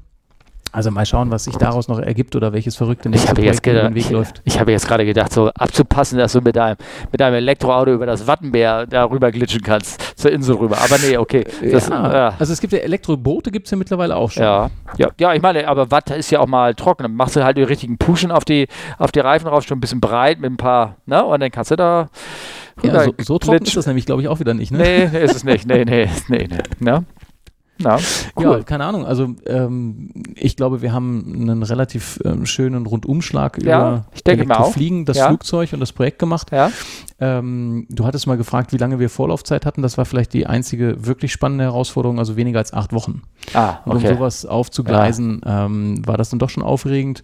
Mm, wir haben dann tatsächlich den, den absoluten Medienwahnsinn losgetreten, als die DPA das dann auf dem Ticker hatte. Mhm. Und ähm, das war wirklich, wirklich schön zu sehen, wie wir Leute, die sich sonst mit dem Themen Fliegerei und auch Mobilität oder Elektromobilität nicht begeistert haben, mitnehmen konnten. Und eine Anekdote, die erzähle ich dir jetzt noch von einem mhm. Flugplatz, wo ein, ähm, wo eben auch sehr viele Elektroautofahrer da waren und dann kam halt noch jemand mit einem Skoda Octavia, der parkte dann zwischen der Reihe von Elektroautos und meinte dann so richtig, ähm, wäre ihm unwohl gewesen, da mit dem Verbrenner noch zu parken, ja. ähm, weil halt so viele Elektroautos da sind. Es täte ihm auch leid, weil er wäre ein Firmenwagen und der kriegt ja. halt noch kein Elektroauto, aber es geht. Und das, das, was für mich an dieser Geschichte hängen bleibt, ist, dass wir damit tatsächlich ein bisschen die Zukunft verteilt haben, oder? Wir werden ja Mobilität in der Zukunft viel mehr elektrisch haben, als sie heute schon ist. Das wird ein absoluter No-Brainer, es wird einfach passieren, Gesetze hin oder her. Ähm, in der Fliegerei wird sich mehr durchsetzen und wir konnten mit diesem Projekt schon ein bisschen die Zukunft so ja. zu den Leuten bringen. Ja. Das, hat, das hat wirklich Spaß gemacht, das zu sehen und die Gespräche mit all den Flugplatzchefs und eben Flugschulenleitern zu, zu beginnen, dass sie halt drüber nachdenken, wie macht man das. Ja, ich bin gespannt, wenn Tesla oder Elon sich da mit seinen neuen Batterievorstellungen, die er hat, dass sie günstiger werden und auch leistungsfähiger, dann wird auch viel möglich, mehr möglich sein. Wird spannend werden. Ne? Also ja. ich halte ja auch Vorträge über die Zukunft der Luftfahrt, wo immer wieder die Frage kommt, ja, wann wird ein elektrischer Antrieb leistungsparitätisch zu einem Verbrenner sein? Und das kann man rechnen. Ja. Und jetzt halte dich mal fest, das wird ungefähr 2028 der Fall sein. Ähm, ich habe das in einem anderen Podcast ja äh, gehört. Ja, ja, genau. Hast du also, aber auch du bist einer bestimmten Größe oder dann unlimitiert. Ja, natürlich Größe ähm, ja. wird ein ganz entscheidender Faktor sein. Ähm, das, was wir so im Moment als Cessna 152 äh, oder 172 so, mhm. so wahrnehmen, so Kleinflugzeuge, ne? so ja. das, was auf diesen Flugplätzen so zum, zum Kaffeetrinken rumfliegen ja. verwendet wird. Mhm. Ähm, ich glaube, das werden wir in weniger als zehn Jahren ähm, leistungsparitätisch elektrisch haben. Ja, cool. Und wenn du schaust, weiß nicht, du bist jetzt auf dem Flugplatz gewesen, es gibt sicher Rundflüge, die dort angeboten werden. Was werden da für Rundflüge angeboten? Wie lang sind die so? Ja, genau. Zehn Minuten, 20 Minuten, das 30, 40, ja. vielleicht ja. 50, oder? Ja. Also ähm, bei uns auf dem Platz gibt es dieses Rundflugmenü. Wenn du die, die, die ähm, Essenskarte aufklappst, dann kannst du dort ein Rundflug, Rundflugmenü wählen. Und da gibt es dann so 20, 30 und 45 Minuten. Mhm. Und es gibt einen Rundflug Eigermönch Jungfrau und Aletsch Gletscher und so. Das dauert halt länger. Das ist der mit Soße, scharf und alles, ne? Mit allem. Ja, der, ja. der, ist aber wirklich scharf und alles. also, ja, okay. weiß nicht, du, du, du, kennst den Aletsch von oben, oder? Du, du siehst ihn ja sogar aus deiner Flughöhe von oben. Ja, ja, doch, ja. Aber das ist schon lange also, her. Ne, Lag ja, nicht auf meiner Strecke, aber ich, ich weiß genau, ich Zugsplatz von oben und all sowas, die ganzen Berge, ich habe sie von oben genau. alle mal gekannt. Und jetzt stell dir das Ganze nochmal äh, 4.000, 5.000 Meter weiter unten vor. Mhm, ja. Dann ist das natürlich sehr viel präsenter und prägnanter und ähm, Och, also das meine, ist der einzige Grund, Das darf ich jetzt nicht so erzählen, ne? aber wenn das Wetter schön war, sind wir mal von, sind wir gerne mal von Mailand nach München, wenn wir so einen Flug hatten, dann auch mal nicht so hoch geflogen. Also hat ein bisschen mehr Sprit gekostet, das die CO2. Aber die Aussicht war gut. Ne? Die Aussicht war sehr gut, ja, ja, das ist schon mal passiert. Am Wochenende oder so was wäre das möglich. Aber, aber psch, psch, nicht weiter erzählen. Ne? De, ja. de, dem, dem Cargo ist das egal oder Passagiere auch? Äh, Passagiere auch, die wollen ja auch was sehen, ne? klar. Ah ja, genau. Ja, ja. Schön mit hängender Fläche, volles ja, ein bisschen Ansagen machen ja. und so. Ne? Aber es wird nicht mehr so viel gemacht. Also, und jetzt sowieso nicht mehr. Mit meinem Schiff hier wurde es sowieso nicht gemacht. Ne? Holdings fliegen über dem Aletsch. Ja. Auch nicht schlecht. Ja. Nicht schlecht. Doch, wir haben es einmal, also einmal gemacht. Auf dem Weg nach Nairobi war so tolles Wetter, dann haben wir einen Kreis über die Zugspitze gedreht und sind dann weitergeflogen. Nee, im Ernst? Ja. Eben nach acht Minuten da. Oh, lolo, lolo. Das war, aber das war noch diese Kapitäne von früher. Ich, ich war da nur Co. Also ich, ich, ich habe so Ja, Schatz gesagt. Ja, Schatz. Ja, genau. Ja, habt ihr denn keinen KPI, der da heißt, äh, möglichst wenig Sprit auf äh, Flug verbrauchen oder so? Das waren die Good Old Times, weißt du? Das waren so in den 90ern und ja. Da war es halt. Da war es halt. Egal. Nein, egal nicht. Aber ähm, man, äh, das äh, wurde ja auch nirgendwo aufgezeichnet. Wenn dann, also heute, wenn du das machst, dann kriegst du, dann poppst du bei Flightradar auf. Bom, was ist denn da los, ne? Also. Ja, da kannst du natürlich auch noch viel schönere Figuren in die Luft fliegen lassen. Ja, ja, und dann poppst genau. dann auch im Flightradar genau, auf. Genau, genau, genau. genau.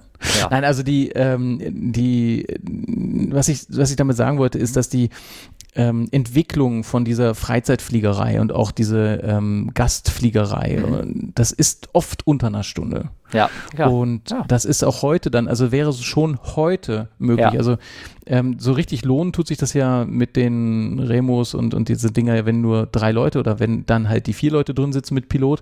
Oftmals fliegen die aber auch gar nicht zu viert, weil du so viel Gastflüge hast du gar nicht so geplant Package, dass du sie alle reinpacken willst. Und ganz ehrlich, du willst ja auch nicht in der zweiten Reihe sitzen, wenn du den ganzen Preis bezahlst, oder? Das würde ja. ich auch verstehen. Ja. Ähm, also fliegen die oft nur zu zweit und das können wir ja mit dem Flieger auch schon abdecken. Und weniger als 50 Minuten sind die meisten Rundflüge ja auch schon. Also das ist heute schon möglich, auch wenn es für die allermeisten sich schon noch sehr, sehr weit in der Zukunft anhört. Das ist einfach heute alles machbar. Genau, nur die Ladezeiten werden natürlich, oder zumindest so ein Akku machen, der, wenn du sagst, dass der in einer halben Stunde voll ist oder 20 Minuten voll ist, ne, dass man zumindest Ein- und Aussteigen beim mit dem Beladen schon macht. Also da, ach ja, gibt es keine Einschränkung. Ne? Ich kann noch äh, Passagiere drin haben beim Bestroben, beim Laden? Ja. Ja, ja okay. Ja. Gut, ja, alles klar. Ja, das könnte ich beim, beim, beim Benziner nicht machen. Ich kann ja nicht Leute einsteigen lassen und oben tanken. Das geht nicht. Ne? Also ich würde es nicht machen. Oh, ne? Okay. Also gewerblich geht es. Also zumindest nicht so man möge ich korrigieren, nicht so einwandfrei, wegen Feuergefahr. So. Ja, ist immer ja. lustig, also ähm, das ist ja die gleiche Diskussion bei den Elektroautos, ähm, dass die ja immer so gefährlich sind und dauernd explodieren und, ja. und äh, so ununterbrochen brennen und dann kann man ja. sie eigentlich nur noch ähm, in Wasser tauchen. Dass man also mit, mit gut 50 bis 80 ähm, Kilo hochbrennbarer Flüssigkeit durch die Gegend hantiert. Ja. Das vergessen die meisten Leute ja auch manchmal. Naja, Tankstellen brennen ja auch ab und zu und so. Also, naja, ähm, ich glaube, ähm, gerade für die Gastflugsituation hast du ja oft auch, dass den Leuten was erzählst noch und beim Aussteigen und dann wollen sie sich ja noch mit dem Piloten unterhalten und so. Äh, wenn es nicht so super eng takt ist, dann kannst du diese Aufladezeiten sehr gut unterbringen und ähm, du musst ja auch nicht immer 50 Minuten am Stück vollladen. Wenn du nur 20 Minuten Lex oder Rundflüge fliegst, mhm. musst du ja auch nur weniger aufladen ja, und das ja. kannst du fast mit dem Wechseln Klar. von äh, den Passagieren ab Ja, cool. Wir werden das nächste Woche mal probieren. Da haben mhm. wir ein relativ großes Event, wo wir eine Reihe von Gästen fliegen. Und da werden wir genau das ausprobieren. Wie viel Gäste pro Stunde kann man durchbringen? Okay, ja, du musst mal, musst mal berichten, ne? Oder reinpingen oder irgendwas. Dann können wir das mal irgendwie weiterschreiben oder vertwittern oder irgendwie sowas. Ne? Das würde mich interessieren. Gern, ähm, ja. Ähm, ja, und ansonsten, ich habe, glaube ich, keine Fragen mehr. Ja, was soll ich sagen? Das Internet hat immer Platz, man hört gar nicht auf. Also ja. Elektrikhörer kennen das. Unter vier Stunden geht da nichts. Ja, aber das ist, das ist, also wir sind übrigens, wir haben gerade unsere Rekordmarke schon seit, ähm, seit 20 Minuten gebrochen. Also von der Seite auch ein kleiner Weltrekord-Podcast für, für, für ähm, Jetzt, jetzt äh, ahne ich langsam, dass das vielleicht an mir liegen ja, könnte. Hm. Ja, ja, na, auch vor, ne, das, ne, und ähm, ach, du meinst, dass euer Dings, naja, du, nee, die anderen waren ja auch vier Stunden lang, als du nicht dabei warst. Das stimmt. Ja, das stimmt. Gelle? Und da sind ja auch mehr ich Leute. Halt auch wirklich gerne in Mikrofone ja. und ich ja. hoffe, das war kurzweilig für die Leute. Ja, war alles gut, prima. Ne? Ähm, aber ich würde doch so langsam doch mal so eintüten, ne? weil wenn dann wirklich jetzt noch so technische Fachfragen oder irgendwie sowas kommt, dann machen wir halt das zweite Mal. Ne? Dann, dann machen wir das nochmal. Dann machen wir das nochmal, genau. Und dann äh, machst du vielleicht eine Live-Sendung. Oder dann macht das Olli mit dir. button schon entdeckt. Ja, da, ja den kenne ich auch. Oder vielleicht zu dritt. Ne? Ja. Link kann ja auch mehr. Ja, ja. ich weiß. Ja. Ich weiß, kann alles weiß ich. Aber ich mache ja gleich mal noch ein bisschen hübsch und mache das dann. Ah, nee, alles prima. Nee, prima. Sonst würde ich das für mich jetzt auch äh, eintüten, sozusagen. Würde mich ähm, bedanken für deine Zeit und werde äh, harrende Dinge, bis du mir Sachen schickst, die ich mit in die Shownotes und die Kapitelmarken und in die Bilderchen hier reinschubsen kann. Und ähm, das hat mich sehr gefreut. Sehr viel erfahren, für mich auch. Ich hoffe, du auch. Und ähm, wie gesagt, ähm, Elektroflug nach wohin gehen? Das wie heißt der Ort? Schänes. Schänes, Schänes genau. in der Schweiz. Schweiz. Okay, Kanton St. Gallen. Ah, okay. Gut. Sehr gerne. Ja. Prima, vielen Steffen, Dank. Dann, äh, dann machen wir den Deckel drauf. Ja, vielen genau. herzlichen Dank für die Einladung in deine, in deine Show. Es ist ja. mir eine Riesenfreude gewesen. Ja, dann. Und ähm, schauen wir mal, ne? Schauen wir mal. Okay, also, vielen schönen Abend. Dankeschön. Ciao. Tschüss, tschüss.